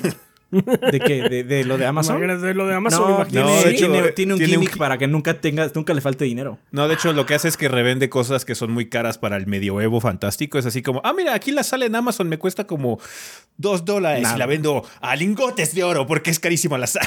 La sal, ajá. Pues porque tienen que preservar todo. La sal es cara y él vende sal y es así como. Ja, ja, ja, ja, ja. Sí, de Y hecho sí la él sabes. También, como es un Isekai, pero los Isekai tienen siempre como eh, lógica de videojuegos. Pues él hace cocina, o sea, luego compra comida o compra eh, ingredientes, pero él la cocina y como tiene lógica de videojuegos, se la come y la gente tiene más 5 de fuerza o lo que sea. Pero como es comida rara, es comida deluxe para el medioevo, es como, sí, tienes más 500 de intelecto, es así como súper estúpido. ¡Wow! qué- Ok. Entonces, no, ese dude no tiene pedos de No, esa, esa serie está muy chida, está muy divertida. Tiene otros pedos, indudablemente, pero de dinero no. I got 99 problems, pero. But, But money ain't one. Pues sí. Está bueno. Ah, pues muchas gracias, Andrés Jiménez Ortega. Ahora sí. Carlos Espejel López dice: ¿Qué tal, gorditos? Gracias por traer de regreso uno de mis spin-offs favoritos, Pila de Literatura. Y qué forma de regresar con la novela corta de Stanislaw Lem, El Invencible, y con el buen Rafa como invitado especial. Gracias, Rafa, y al resto del staff. Gracias, Carlos. Espero que las encuestas para escoger los siguientes libros lleguen pronto. Por otro lado, aquí viene mi promoción desvergonzada de nuestras clases de inglés en línea. Flexibilidad horaria, horarios adaptados a la convivencia, eh, conveniencia, perdón, del estudiante. No importa qué hora llegue este trabajo o estudiar, nosotros tenemos las clases a la hora que nos digas y si no, pues tomarla, reagéndala para que no se pierda. Clases uno a uno, enfoque individual para que no luches por la atención del maestro en un grupo. Prueba las ventajas de estudiar en línea con nosotros. No pierdas horas en el tráfico para llegar a una escuela. Estudia desde tu casa o cualquier lugar de preferencia. Ofrecemos una evaluación gratuita para que conozcas nuestra metodología de enseñanza sin comprometer tu decisión. Comunícate con nosotros por WhatsApp al 55 51 64 83 23, 55 51 64 83 23 y responde correctamente quién de los tres gordos hace la mayoría de las portadas de las reseñas para obtener un 20% de descuento en tu primera mensualidad, lo que te ahorraría desde 200 hasta 1000 pesos, dependiendo del número de clases que desees tomar. Una pista para responder correctamente. El gordo que hace la mayoría de las portadas no es el buen Rafa, pues se encuentra muy ocupado trabajando, tiene mucho cabello y usa lentes y barba, que el gordo es eterno. Ok. Tengo mucho cabello. O sea, está ok. implicando que yo no tengo mucho trabajo. Es parte de tu trabajo hacer las portadas. No, no, no. Carlos No, sí, ya sí tiene una vendetta. No, sí, sí es. Pero Carlos ya tiene una vendetta sobre mí. A pesar de que me echó basura en el podcast pasado y ya estaba planeado el pila, me dijo, eh, me, me faltó al respeto, me faltó al respeto. Disrespect. Ya estaba todo planeado y todo. Y dijo, "Sh, es que ah, ya no hay pila, perro, lo estamos haciendo. No puso Pero no atención le dijimos, entonces al estado del no, proyecto. no lo dijimos, no le dijimos. Fue así como, salió, nada más salió. Aquí está el trabajo. Mm. Bueno. Saludos, Carlos. Saludos. Muchas gracias. Uh, Rulon Kowalski dice: Con esto de la Candelaria en la puerta, es buen momento para preguntar cuál es su atole favorito. Postdata, debido a que ese usa a Igor desde hace rato como foto de perfil, ya terminó asociándolo a él. De hecho, tuve que buscar cómo se llamaba porque lo identifico más como ese. Saludos. Pues el atol. No sé. Arroz. Sí, el arroz. El es bueno, sí. Es que generalmente va con tamal, ¿no? Y Sí, con tamalitos. luego uno de chocolate siento que no va bien. No me encanta cómo sabe el atole. Por, por lo menos los, los callejeros acá, los de esquina, no me encanta cómo sabe el, el champurrado en general. El champurrado. Sí, sí, sí. ¿Sabes cuál El me arroz- gusta? rojo. Me gusta cuando hay de guayaba. Guayaba is good. Ah, no, no. Guayaba, Pero es raro. A mí es raro. A mí, a mí no, me, no me encanta el de guayaba. Mm. A mí me gusta el de fresa. Hasta eso. Pero sí, sí, sí, sí. Pero son ricos los atolitos. Eh, muchas gracias, Rulón Kowalski. Edu Navas dice, buenas gorditos y banda, les saluda Nati Edu. Somos el dúo detrás del Our Little Island Comics, un proyecto de cómics online escrito por mi pareja e ilustrado por mí. En este momento mostramos experiencias de nuestra vida en pareja por medio de viñetas e ilustraciones. Si les gustan los muñequitos chovis y de buen humor, ya saben a dónde ir. También pasamos a recordar que nuestras comisiones están abiertas, así que no duden en escribirnos si tienen una idea en su cabeza que siempre quisieron ver plasmada frente a ustedes y a un precio más que razonable. Nuestros DMs están disponibles para cualquier duda o petición. Recuerden, somos Oli Comics, así como suena OLI Comics en Instagram. Eso sería todo, gordos. Muchas gracias por compartir nuestro mensaje y sobre todo muchas gracias a nuestros seguidores. Hasta el próximo episodio. Muchas gracias de una vez. Eh, postdata. Ya llegué a los créditos finales de Mario Wonder y ese juego fue como experimentar en cada fucking nivel la sensación de sorpresa al encontrar más papitas y nuggets en el fondo de la bolsa de tu pedido. Es pura dopamina. La, la ma- palabra maravilla le queda perfecta a ese título y definitivamente le quiero sacar el 100%. Gracias Como una dijimos en la reseña. muy bueno. Desde, Muy Mario bueno. World- desde Super Mario World. Muy bueno el Wonder. Muchas gracias, Edu Navas. Edgar Francisco Zúñiga Delgado dice: Buenas, mis gorditos y bandas. Somos en Telequia, psicoterapia humanista integrativa. Si quieres agendar tu encuentro de psicoterapia, no dudes en escribir al correo electrónico gared05.gmail.com. Solo pasaba a agradecerles por todos estos años de gordeo. Los quiero mucho, gorditos. Y les mando un ánimos a un ángel guerrero, esperando que todo se solucione pronto. Efectivamente. Pues Ánimo. ojalá. Mucho ánimo a un ángel guerrero y a su al Critical Hit Pokémon Podcast. Saludos. Gracias, Edgar. Saludos. Gracias, Edgar. Let's Play, dice saludos gordos y banda. Respondiendo a la pregunta de Adrián de la semana pasada, sí, en Let's Play sí vendemos Warhammer Heroes cuando está disponible. La línea actual fue muy popular, por lo que actualmente está agotada. Sí, es que creo que es la forma más fácil de entrar a, a Warhammer porque solo compras un modelo. Uno solo. Pero esto nos permite dar una nueva noticia. Su casa Let's Play ya cuenta con servicio de impresión en 3D en resina. Es una manera de conseguir no solo los modelos de Warhammer, sino de fantasía, sci-fi, videojuegos, claramente, y muchos más géneros. Pueden traer su archivo de Hero Forge o venir a conocer nuestro catálogo que solo crece con el tiempo. Y obviamente pueden venir a aprender a pintar sus modelos con nosotros. Ven y haz una compra de modelos 3D con nosotros y menciona que nos oíste en el podcast de los gorditos para recibir un 10% en el total de tu primera compra de modelos eh, de impresión en resina. Para más información encuéntranos en Facebook como Let's Play MX o como Let's Play-One en Instagram. O visítanos en calle Niceto Zamacois 92, Colonia Viaducto Piedad, exactamente atrás de la estación del Metro Viaducto, dirección centro en la Ciudad de México. Gracias por todo, gordos. Ven a casa, ven a Let's Play. Mm, gracias, Muchísimas Play. gracias a Let's Play. Y gracias a nuestros Patreons que nos apoyan en el mes de febrero, aunque no nos dejaron mensaje. eh, mensaje. Leonardo Zúñiga, Freak 2077, Da Vincho-20, Manny Screen, Lilith94, Murdoch, Normandius 96, Stan Reina, Iñaki Hernández, Tokotsu Bob, Elmo de Kaiser, Aladdin Sei, Zane, Selmonelo, Verdevete, Miguel Ángel de Riquer, Raúl Fuentes, Bleeding Beetle, Mr. Fry 21, Jonis Vergara, Guillermo Contreras, Oscar RL, Kionashi, Tigre Negro, Mapachito Sarnoso, Los Archivos de Brogy, Diego Monroy Fraustro, Mario Montenegro, Obed Eric Centeno, eh, Gomers, Pedro Alberto Ramírez Arciniega, Eric Heredia Olea, Percival Álvarez Gasde, Mugiwara no Cronos, Hideki, Ruiz Saiko, Armando Sanser, Denis Flores, The Fog, Shadow Ryujin, Carótido y Esteban Meneses. Muchas gracias a todos nuestros Patreons, nuestros Lord Bombones que se aseguran de que tanto Adrián como yo podamos comer de este proyecto, podamos eh, pagar nuestros eh, la renta. También muchísimas gracias. Eh, en general también a todos nuestros Patreons que eh, con cantidades tan esperamos manejables como lo es un dólar al mes, unos 20, 25 pesitos como se encuentre de humor Patreon eh, de- para la conversión. También nos ayudan a eso eh, eh, muchísimo, nos ayudan muchísimo. Es como el equivalente, más o menos, piénselo como comprarle, a- invitar a Adrián unos chocorroles al mes o a mí un café. Eh, también, pues muchas gracias a la banda de YouTube que, este, pues que ahí está viendo los videos, comentando y demás. Eh, pues un saludo al chat. Eh, si nos están viendo en estreno, acuérdense que estamos eh, eh, saludándolos desde el pasado, no estamos en vivo.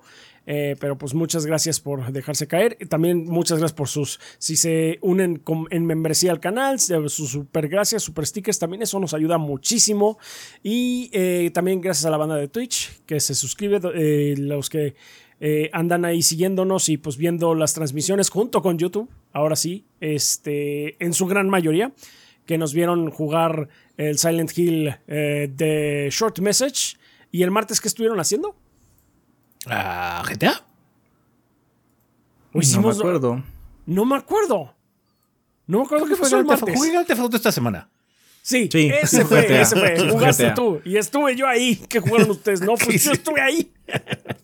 Sí, fue pues GTA. Sí, fue GTA. Y también en las transmisiones ahí de este que hacemos de eh, CoStream. También muchas gracias a la gente de Twitch que nos acompaña ahí. En general, gracias a todos ustedes, banda, por difundir la palabra del bordeo, por estar aquí viéndonos, siguiéndonos y, y, pues esparciendo la buena vibra entre la banda. Muchísimas gracias por todo. Ustedes son la sangre del proyecto y no estaríamos aquí sin ustedes. Así es, banda. Muchísimas gracias. Gracias, banda. Vale.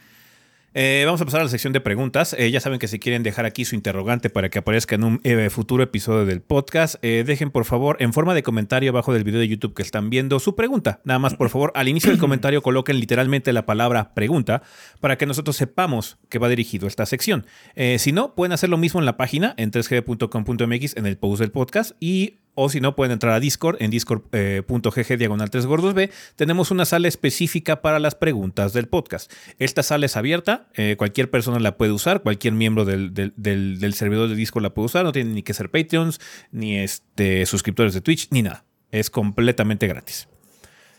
Pero bueno, preguntas como cuáles, eh, como la de Cristian Calderón 9745 que nos escribe de YouTube que dice, saludos gordos, aquí un fan promedio que los ama de la forma más heterosexual posible, escojan las preguntas que sean más interesantes. creo que escogimos todas, ¿no? Em, estaba viendo su video de The Ascent y me surgió la duda. Cuando les mandan un juego de forma anticipada, pero este tiene los problemas de The Ascent, ¿ustedes todavía están obligados a cumplir el embargo? ¿Las compañías aún así les piden el video editorial con los problemas técnicos que tenga el juego? ¿O ustedes ya no se ven obligados a cumplirlos? Porque el juego simplemente no corre. ¿Hay cláusulas para este tipo de situaciones? Em, mira, el embargo no es algo que te obliguen a cumplir.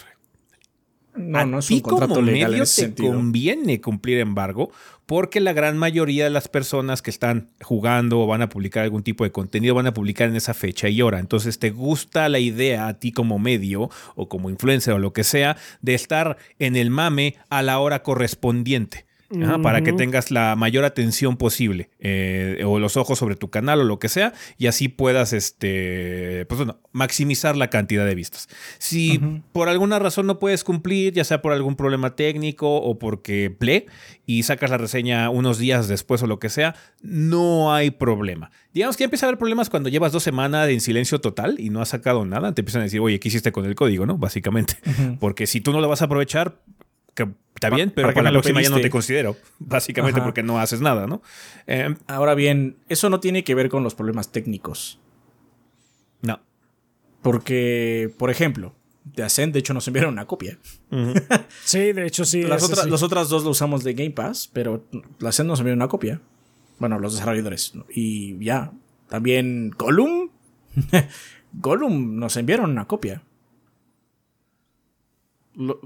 los la reseña o la opinión que nosotros podamos dar del juego no está atada a lo que diga la compañía que nos envió la copia. Si no, no la aceptaríamos. Así de sencillo. Pero tienen que decir que está bueno, entonces no la aceptamos. Nunca nos ha llegado un mensaje así, pero si nos llegara diríamos, no, gracias, podemos comprarla. Este. Eso es todo. Ajá. Em, el chiste es que ya contenido se dice lo que hay. Ajá, se dice lo que hay en el juego, que tiene y que no tiene y ya. Sí, o sea. Y pues si no puedes correrlo ya. Cuando te mandan un código o lo que sea, el juego tiene que hablar por sí mismo. A menos de que te contacten específicamente para hacer algún patrocinio o algo así. El código es, ¿sabes qué? Yo te doy, yo te doy esta cosa para que tú, básicamente en beneficio tuyo, porque también, como lo que hablé, te beneficia tener eh, algo sobre este juego, porque en el algoritmo y lo que sea se va a estar hablando mucho, entonces para llamar atención a tu canal. Em, pero pues si está bueno, si está malo, si corre mal, si tiene pedos o lo que sea, pues ya ni pedo. O sea, yo ya me arriesgo al hecho de mandarte el código, de que tú digas lo que piensas, ¿no? Em, Siempre y cuando pues, sí- sea, sea, sea honesto, así como sabes que no puedo negarlo, aquí está grabado de que me crashé el juego, de que corre del nabo, bla, bla, bla, de que tuve problemas. Lo que sí tenemos acceso de vez en cuando, no con Gollum, porque con Gollum no nos llegó un código en un sistema automatizado, ¿no? Pero que sí tenemos acceso luego es a soporte técnico, por así decirlo. Por ejemplo, este, con los MMOs, con juegos que requieran como conexión a servidor o que solo haya versión de PC. Luego sí, ¿sabes qué? No puedo correr el juego. Ajá, mi compu tengo todos los requerimientos para correrlo, pero nomás no jala. Ah, sí, es que estamos arreglando eso, porque luego no juegas la versión 1.0, luego juegas una todavía más atrás de la cercana al lanzamiento, ¿no? Y entonces luego sí, te sientas con los desarrolladores en una llamada de Zoom o lo que sea y te dicen, ah, muévele aquí, no sé qué, para que empiece a correr, ¿no? Y te dicen, sí, es un detalle que ya tenemos considerado y va a estar en el parche tal. Ajá. Pero eso es como una situación fuera, muy, muy fuera de lo que realmente diría ser una reseña, porque eso es, esto no va a estar en el juego final, porque ni siquiera estoy jugando esa versión. Sí, de y hecho, a generalmente veces son cosas de conexión de red, generalmente es cuando conectas a un servidor, que ese es el problema más grave. Eso o contenido que es descargable o bloqueable. Porque es así como, Mm. ah, se supone que debería tener acceso a este DLC. No lo Sí, de tengo. hecho eso me pasó. Me pasó el año pasado. Me llegó un código, canjeé el código, pero era un DLC y no apareció el DLC. y así como, oye, ¿cómo accedo, no? Ah, igual hicimos algo mal. A ver, y entonces me enviaron una guía, una guía sin inglés. Y ya checas toda la guía, debería tener el juego. y entonces ya le dices a la otra persona, y esta persona se contacta y ya se mueve un montón de cosas. Al final del día fue un error del código que me dieron, pero ya no me podían dar uno porque ya era demasiado tarde. Me dijeron, bueno, pues ya, este, cuando salga el juego se va a desbloquear el DLC solito y pues ya lo puedes jugar. Sí, porque luego hay problemas. Eh, si, si tratas de cambiar un código de algo que ya tienes, hay sistemas como Steam que no te dejan. Te bloquean, sí. Ajá. Es que tú ya tienes esto. Ajá, pero no, si el juego está malo, si tiene problemas técnicos y eso se va a decir. Es más, mi mini, en mi mini tuve problemas técnicos del juego. Y lo digo en la mini. Me pasó esto y esto y esto. Tengan cuidado. Sí, sí, sí. Y me llevó el código. Sí, no hay ningún tipo de restricción en ese sentido. No hay una cláusula que digas que hay bugs o lo que sea. A veces te dicen, sí, te, te especifican. Ah, miren, sabemos que hay un bug en la versión de Aquí. Xbox aquí. Por favor, hagan esto. Ajá, A mí me tocaba. Tienen que hacer esto en secuencia porque si tratan de moverlo, bla, bla, bla, ahorita se va a romper. Se va a corregir en el parche tal, como decía Adrián, ¿no? Sí, y ya viene avisado fíjate. en el. Ah, ok. Si viene avisado es, ah, claro, ya saben. No, ni siquiera es así como un misterio. Ah, esto pasa si haces esto aquí. No lo hagas, lo estamos arreglando para versión 1.0. Ah, ok. No lo hago. Sí, sí, sí. Pero nada más. Em, dos, ¿por qué será que las segundas entregas de franquicia son mejores que las terceras? Ejemplo, a mí me gusta más Gears of War 2 que el 3, de la nueva generación de Gears me gusta más el 5 que el 4, por las referencias a todos los demás juegos. Parece que Mass Effect 2 es el favorito, yo no lo he jugado, por poner unos pocos ejemplos. Pasa cuando son como trilogías medio pensadas, porque siempre la, la tercera entrega, como es el final, usualmente, o la conclusión de algo, es muy difícil que cierre bien todas las líneas narrativas que abriste en los primeros dos juegos. Es una tarea titánica y rara vez se cumple de forma perfecta, ¿no? Em, Sí. entonces es muy difícil. El juego 3 tiene la responsabilidad no solo de ser un juego independiente por sí mismo y tener su propio arco, sino también tiene que ser la conclusión a los otros dos, hasta cierto punto, a, la- a los temas de los otros dos. Entonces eso es muy difícil. Eh, se tienen que malabar muchas cosas y desafortunadamente a veces por cuestiones de tiempo o simplemente por cuestiones de talento, de visión o lo que sea, no se puede concretar de forma perfecta. Pero Em, pues igual no siempre pasa, ¿no? Porque, o sea. No sé. El Witcher 3 es mejor que el 2. Sí. Por lo menos es más conocido. Ajá. Por mucho. Dark Souls o 3 sea, es mejor que Dark Souls 2. Dark Souls 3 es mejor que el 2. Ujú. Este. Metal Gear Solid 2 es como una pieza avant-garde de muchas cosas. Pero la neta, a mí me gusta más el 3. Siento Sí. que es un juego mucho más Sí. completo y mucho más intenso. El 2 tiene, el dos Eh, tiene sus momentos, pero en general el cariño de la franquicia está más en el 3. Ajá. Por otro lado, Devil May Cry 2 existe. Solo quiero recordarte eso, es todo el mensaje. Eso es todo. Entonces no es una regla. No es una regla. Sí. Lo que pasa generalmente con el segundo es que hay dos vertientes. Una es la de Devil May Cry 2, que es, hicimos esto que está muy chingón. Vamos a ver qué podemos seguir experimentando, porque quizás el primero también fue un experimento, ¿no? Y está la segunda de es, vamos a reiterar sobre esto y pues vamos a perfeccionarlo. Entonces el segundo queda mejor también por eso. Y luego el tercero, pues ya tratan de hacer algo más lo que no les queda. Sé, hay muchas formas. Depende mucho del estudio. Entonces no hay una. Es que el 2 siempre es mejor que el 3. Y depende mucho de la estructura, porque, o sea, hay, hay juegos que sí se sienten como un arco narrativo continuo, ¿no? Yo no diría que la saga Devil May Cry es un arco narrativo continuo. Podrían meterme, podrían meterme ahorita un juego que va justo después del 3, güey. Ajá, que ese es el Devil May Cry 6 si quieren. Entonces no hay como mucha bronca en ese sentido, porque puedes saltar en cualquier punto de la vida de Dante o las aventuras de Dante y puedes hacer un juego al respecto, ¿no? Eh, pero por ejemplo, Mass Effect sí es algo como medio planeado, porque te toma en cuenta tu save file y hay tomas de decisiones y bla, bla, bla. Entonces, el 3 es un desmadre. por eso el 3 se siente como un final entero. Todo el juego es un final porque tiene que cerrar todas las líneas que se abrieron en los primeros dos juegos.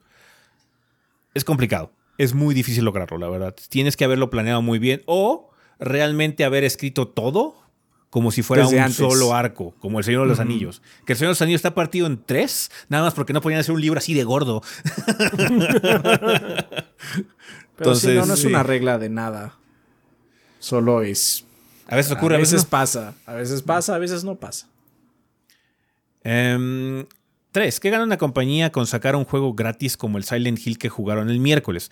Ya que será gratis y durará dos o tres horas o no tendrá micropagos o porque fue Konami, pero al final hacer este juego cuesta dinero y tiempo. O sea, Sony seguramente dio algo Sony de dio varo. Sony dio varo. Pero aparte, en el caso muy particular de Silent Hill, a pesar de que digan los fanboys otra cosa, Silent Hill es una franquicia muerta.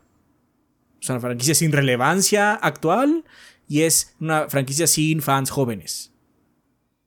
Hechos.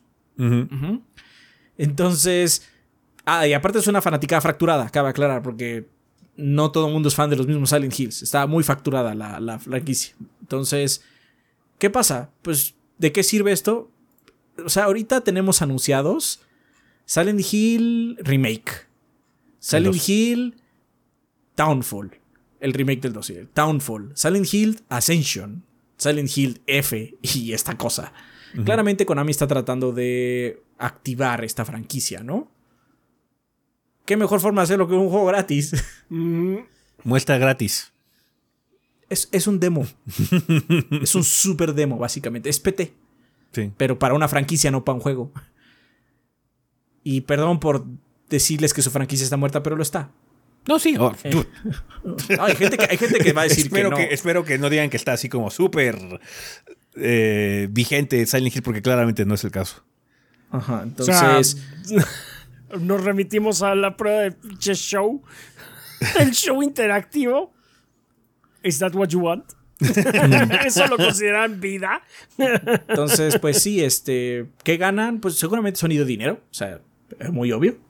Mm. Pero además, es como meterle electricidad para que arranque el coche de nuevo. Porque pues esa madre lleva parada mucho tiempo. Y vienen varios proyectos de Silent Hill que no son baratos. ¿Y esos sí van a costar dinero? Y esos sí van a costar dinero. Eh, cuatro. ¿Qué fue de Peter Molyneux? La gente sigue confiando en él. Peter Molyneux ya no ha hecho nada. Ya se retiró. Tengo entendido. Pues, o sea, no sé si está completamente retirado, pero ya no ha hecho nada. Lo último que hizo fue Godus. Godus. 2015, 2014. Eh, algo así, el Godus que, que está igual, igual, igual, igual. Prometió un chingo de cosas y... y se fue al traste, sí. Y se fue al traste. Sí, no, nada. Qué bueno. Eh, postdata. Ezequiel, ¿por qué sigues comprando Resident Evil 4? Porque está chido. Eh, Adrián, alias Phil Spencer, cuando compras, ¿cuándo compras Nintendo? Los quiero gordos que este año esté lleno de juegos chidos y no de Sonic. Sería horrible, sería terrible que Microsoft comprara Nintendo. Pero Mati lo intentó hacer y no. No. No, sucedió. No, sé Phil Spencer, cabe aclarar. no Pero no, no, eso no va a pasar. De hecho, necesito comprar una copia de Resident Evil 4 eh, de esta generación porque no tengo una copia propia. Em, está bien. Felicidades, una más. Una más, sí. Ey, si puedo comprar Persona 3 seis veces y es un juego que no me gusta, eh, puedo comprar el Cinema 4 una vez más. Amity Blight eh, nos escribe de YouTube que dice: Saludos gordos, tengo la siguiente pregunta. Con el gran auge que han tenido las herramientas que usan la inteligencia artificial, ¿han encontrado o buscado alguna de estas que pudiera ayudarles en su trabajo editando videos o que les facilite alguna de las tantas cosas que hacen? Em, de hecho, la suite que utilizamos de Adobe ya tiene algunos elementos de inteligencia artificial que ya utilizamos. Eh, Sí. Particularmente tiene uno, uno que es muy bueno, es uno de música, que nos ayuda a Sí. extender Sí. o remixear canciones para que queden mejor en, en- en- en los videos. Entonces, ese es muy útil. Eh, Photoshop sí, también ya tiene Por- elementos de IA, ¿no? Sí, eh, en Photoshop hay, hay una cosa desde hace años, desde hace como unos 10 años ya, que se llama rellenar con content aware, así se llamaba, ¿no? Y lo que hacía antes es que checaba los patrones de la imagen y te rellenaba con esos patrones. No era perfecto, pero te ayudaba como a extender una imagen si lo necesitabas, ¿no? Ahora hay dos versiones de esa herramienta. La básica, que es un algoritmo nada más que busca patrones, y una que está, este, que usa ya IA como tal. Ahorita la de IA tiene muchos problemas porque jala como el doble de recursos cuando la activas. Pero tiene una cosa padre porque te deja elegir las regiones que quieres que se repita. Te vuelve, te vuelve a mostrar tu imagen y te dice con tu cursor muestra lo que quieres que se repita. No lo hace automático, básicamente. Entonces, si tú haces una mala selección, pues se rellena mal, básicamente. Mm. Y cuando queda bien, queda muy bien. De hecho, es casi, casi indistinguible que se amplió. Pero cuando queda mal, se ve terrible. se ve mejor la automática. Ahorita esa es la más prominente que tengo en la cabeza de, de, de, Photoshop. Supongo que también en algunos algoritmos de estiramiento de imagen lo usa sin que yo me dé cuenta, ¿no? Pero la que realmente usamos es la de la música. Porque la música es súper fácil. O sea, pones una música y dura, digamos, 5 minutos. Pero tu video dura 8. Ah, sí, este. Quiero que dure 8. Y entonces te hace, Te hace un remix de esa te hace un canción. remix de esa canción. Sí.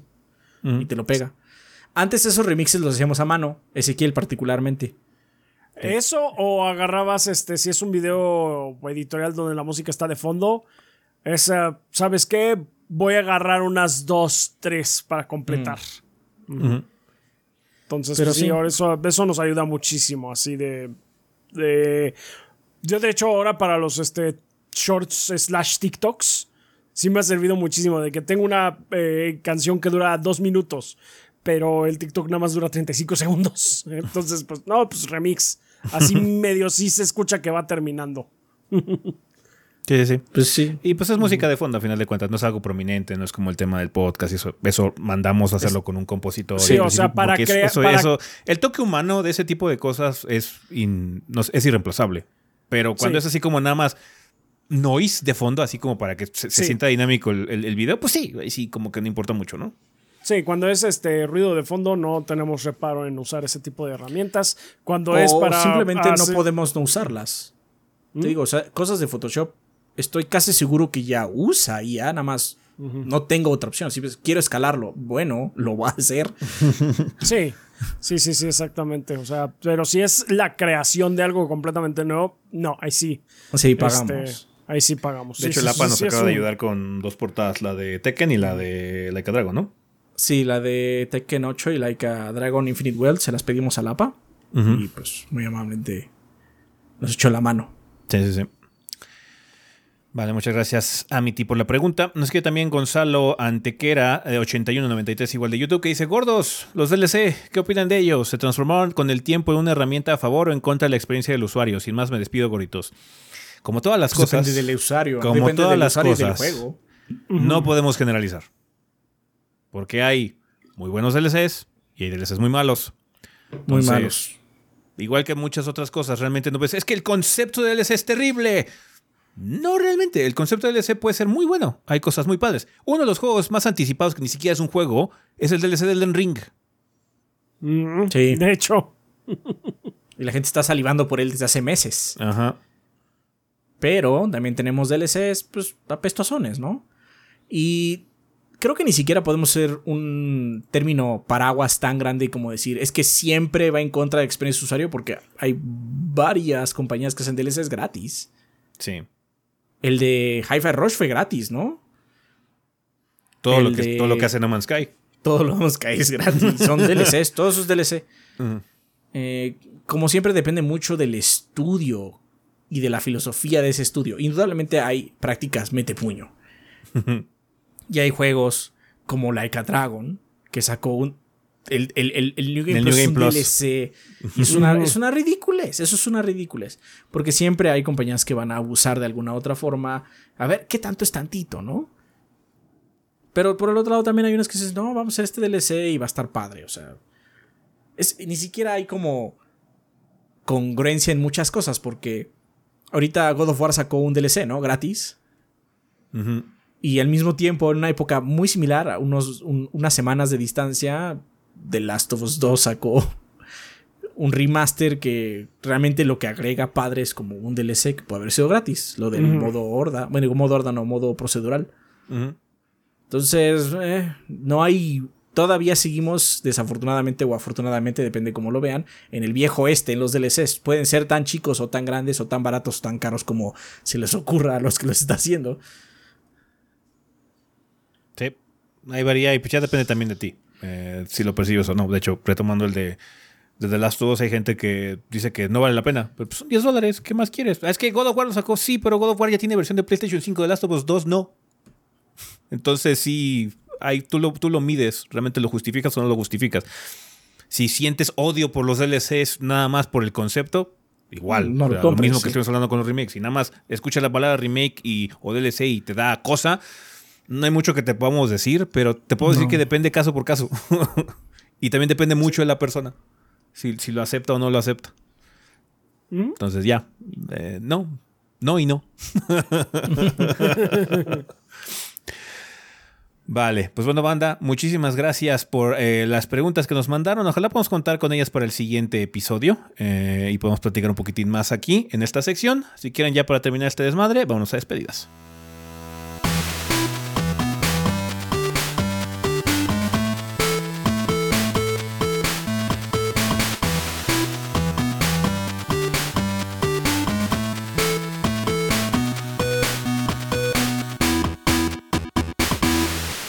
Y bueno, banda, pues ya estamos aquí en la parte final, final de este episodio. Eh, tenemos regalos. ¿Qué nos mandó la banda, Adrián?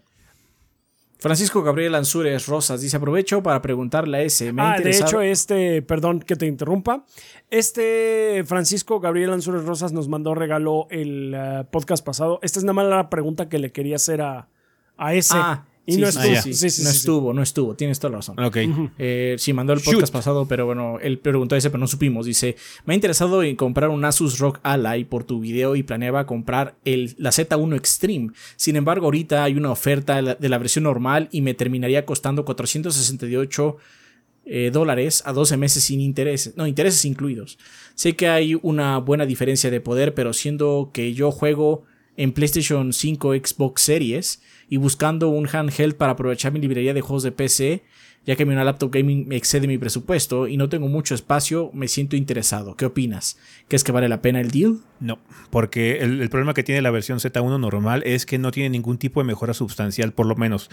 Si el Z1 en lugar del Z1 Extreme te diera más batería, se justificaría el bajón de performance, pero yo la verdad no te recomendaría que lo hicieras porque realmente no lo hace. Eh, el Z1, la pila le dura lo mismo que el Z1 Extreme, entonces, yo gastaría un poquito más eh, con los descuentos y eso que haya de oferta o lo que sea para comprar el Z1 Extreme. No vale la pena el Z1. Por eso están haciendo los descuentos porque es, un, es una mala ángel en general. Eh, no tiene ningún tipo de valor adicional agregado. Solamente tiene un menor procesador y no te ofrece nada a cambio. Mm. Mm.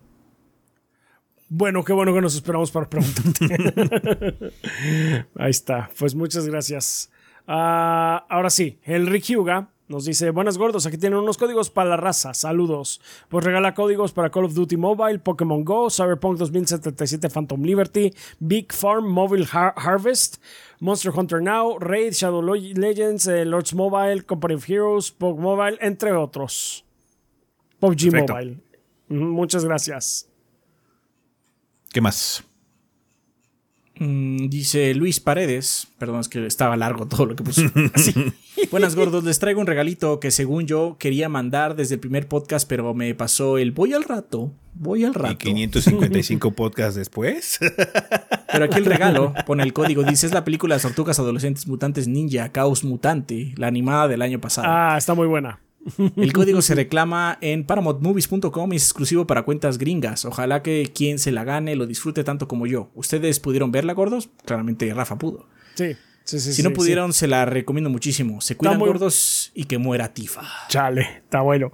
Este, sí, está muy divertida. Sí, me gustó bastante. Ahora que la, la pude ver, este, ahora que vine de regreso de lo del este evento de Final Fantasy. ¿Te echaste en el avión? Me la eché en el avión. Está bien. Sí, sí. De- tuve de- hubo un par de ocasiones en las que me tuve que, que restringir de no, no, no ponerme a reír fuerte. Entonces está, está bien. Me gustó mucho cómo manejaron ahora las tortugas, que siempre han sido las tortugas mutantes eh, ninja adolescentes. Siempre han sido nada más las tortugas eh, ninja mutantes. Ahora es cuando sí parecen ser adolescentes. Entonces está, bueno. Está bien, está bien. Vale, pues una banda, estos regalos van a estar en nuestra cuenta principal de Twitter a lo largo de los siguientes días y semanas. Eh, ¿Tenemos algo que recomendar? Mm, Pues asumo que tú vas a recomendar persona. Sí, Persona 3 Reload. Pero, ¿algo más? sí, Persona 3 Reload. Ven el pila. Este, si vean el pila, eh, supongo que eh, pues échense Silent Hill The Short Message, está gratis para Play, pues, ay, jueguenlo, son dos horitas, está bien. Está bien. Eh, Persona 3 Reload sí está bastante recomendado, banda. Eh, personalmente hace las cosas que necesito para poder entrarle a ese juego. eh, porque tiene buenos apartados Persona 3, tiene buenos personajes. La historia es un poquito distinta y tiene cosas que son un poquito bobas porque han envejecido medio mal. Pero eh, por lo menos la fricción de jugar el juego Persona ya ha sido eliminada eh, en, muchos aspectos. El tártaro sigue siendo lo peor de la experiencia, pero ya no está tan culero como está en, en- en las versiones este, portable o en la original. Entonces sí lo ¿Alguien- recomiendo bastante. ¿Qué pasó? Alguien en la reseña, en la versión en vivo, bueno, en el estreno, cuando empezamos a hablar del teatro, dijo, qué terrible reseña me voy. Así como, pero el teatro es horrible. A la gente le gusta sufrir. E, Es, es algo que yo no voy a entender mucho porque es así como, esta cosa es terrible. Es terrible si la comparas con las cosas más nuevas. En su época no había nada mejor y lo entiendo muy bien. Eh, fue muy innovador en su momento y bla, bla, todo lo que quieras, ¿no? Pero eh, ahorita ya está mucho más aguantable con las nuevas mecánicas de combate, eh, con los agregados que le pusieron para poder enfrentar a jefes de alto nivel y demás. Está más entretenido y es menos pesado. Es más, si ya eres ducho en esto de persona, te puedes aventar el tártaro en una o dos sesiones nada más. Y todo lo demás te la pasas haciendo la simulación de citas o de vida cotidiana. Entonces, eso me gustó mucho, que ya es mucho más sencillo quitarte esa parte fea, por lo menos, ¿no? Porque no la cambiaron por cuestiones temáticas. No podían meter palacios o calabozos como lo que ocurrió con Persona 5, que son muy diferentes y muy padres, ¿no? Porque la historia no es de eso. Habría cambiado radicalmente la historia creo que hubiera, hubiera sido un problema. Entonces, es un punto medio que es bastante aceptable y hace que el juego se disfrute mucho y se vuelva muy adictivo. Y las demás partes están muy bien trabajadas. Hay situaciones gráficas que no están tan out en algunos lados, pero en general es un juego muy padre de ver, es un juego muy, muy disfrutable eh, de jugar. Entonces, sí viene recomendado, banda.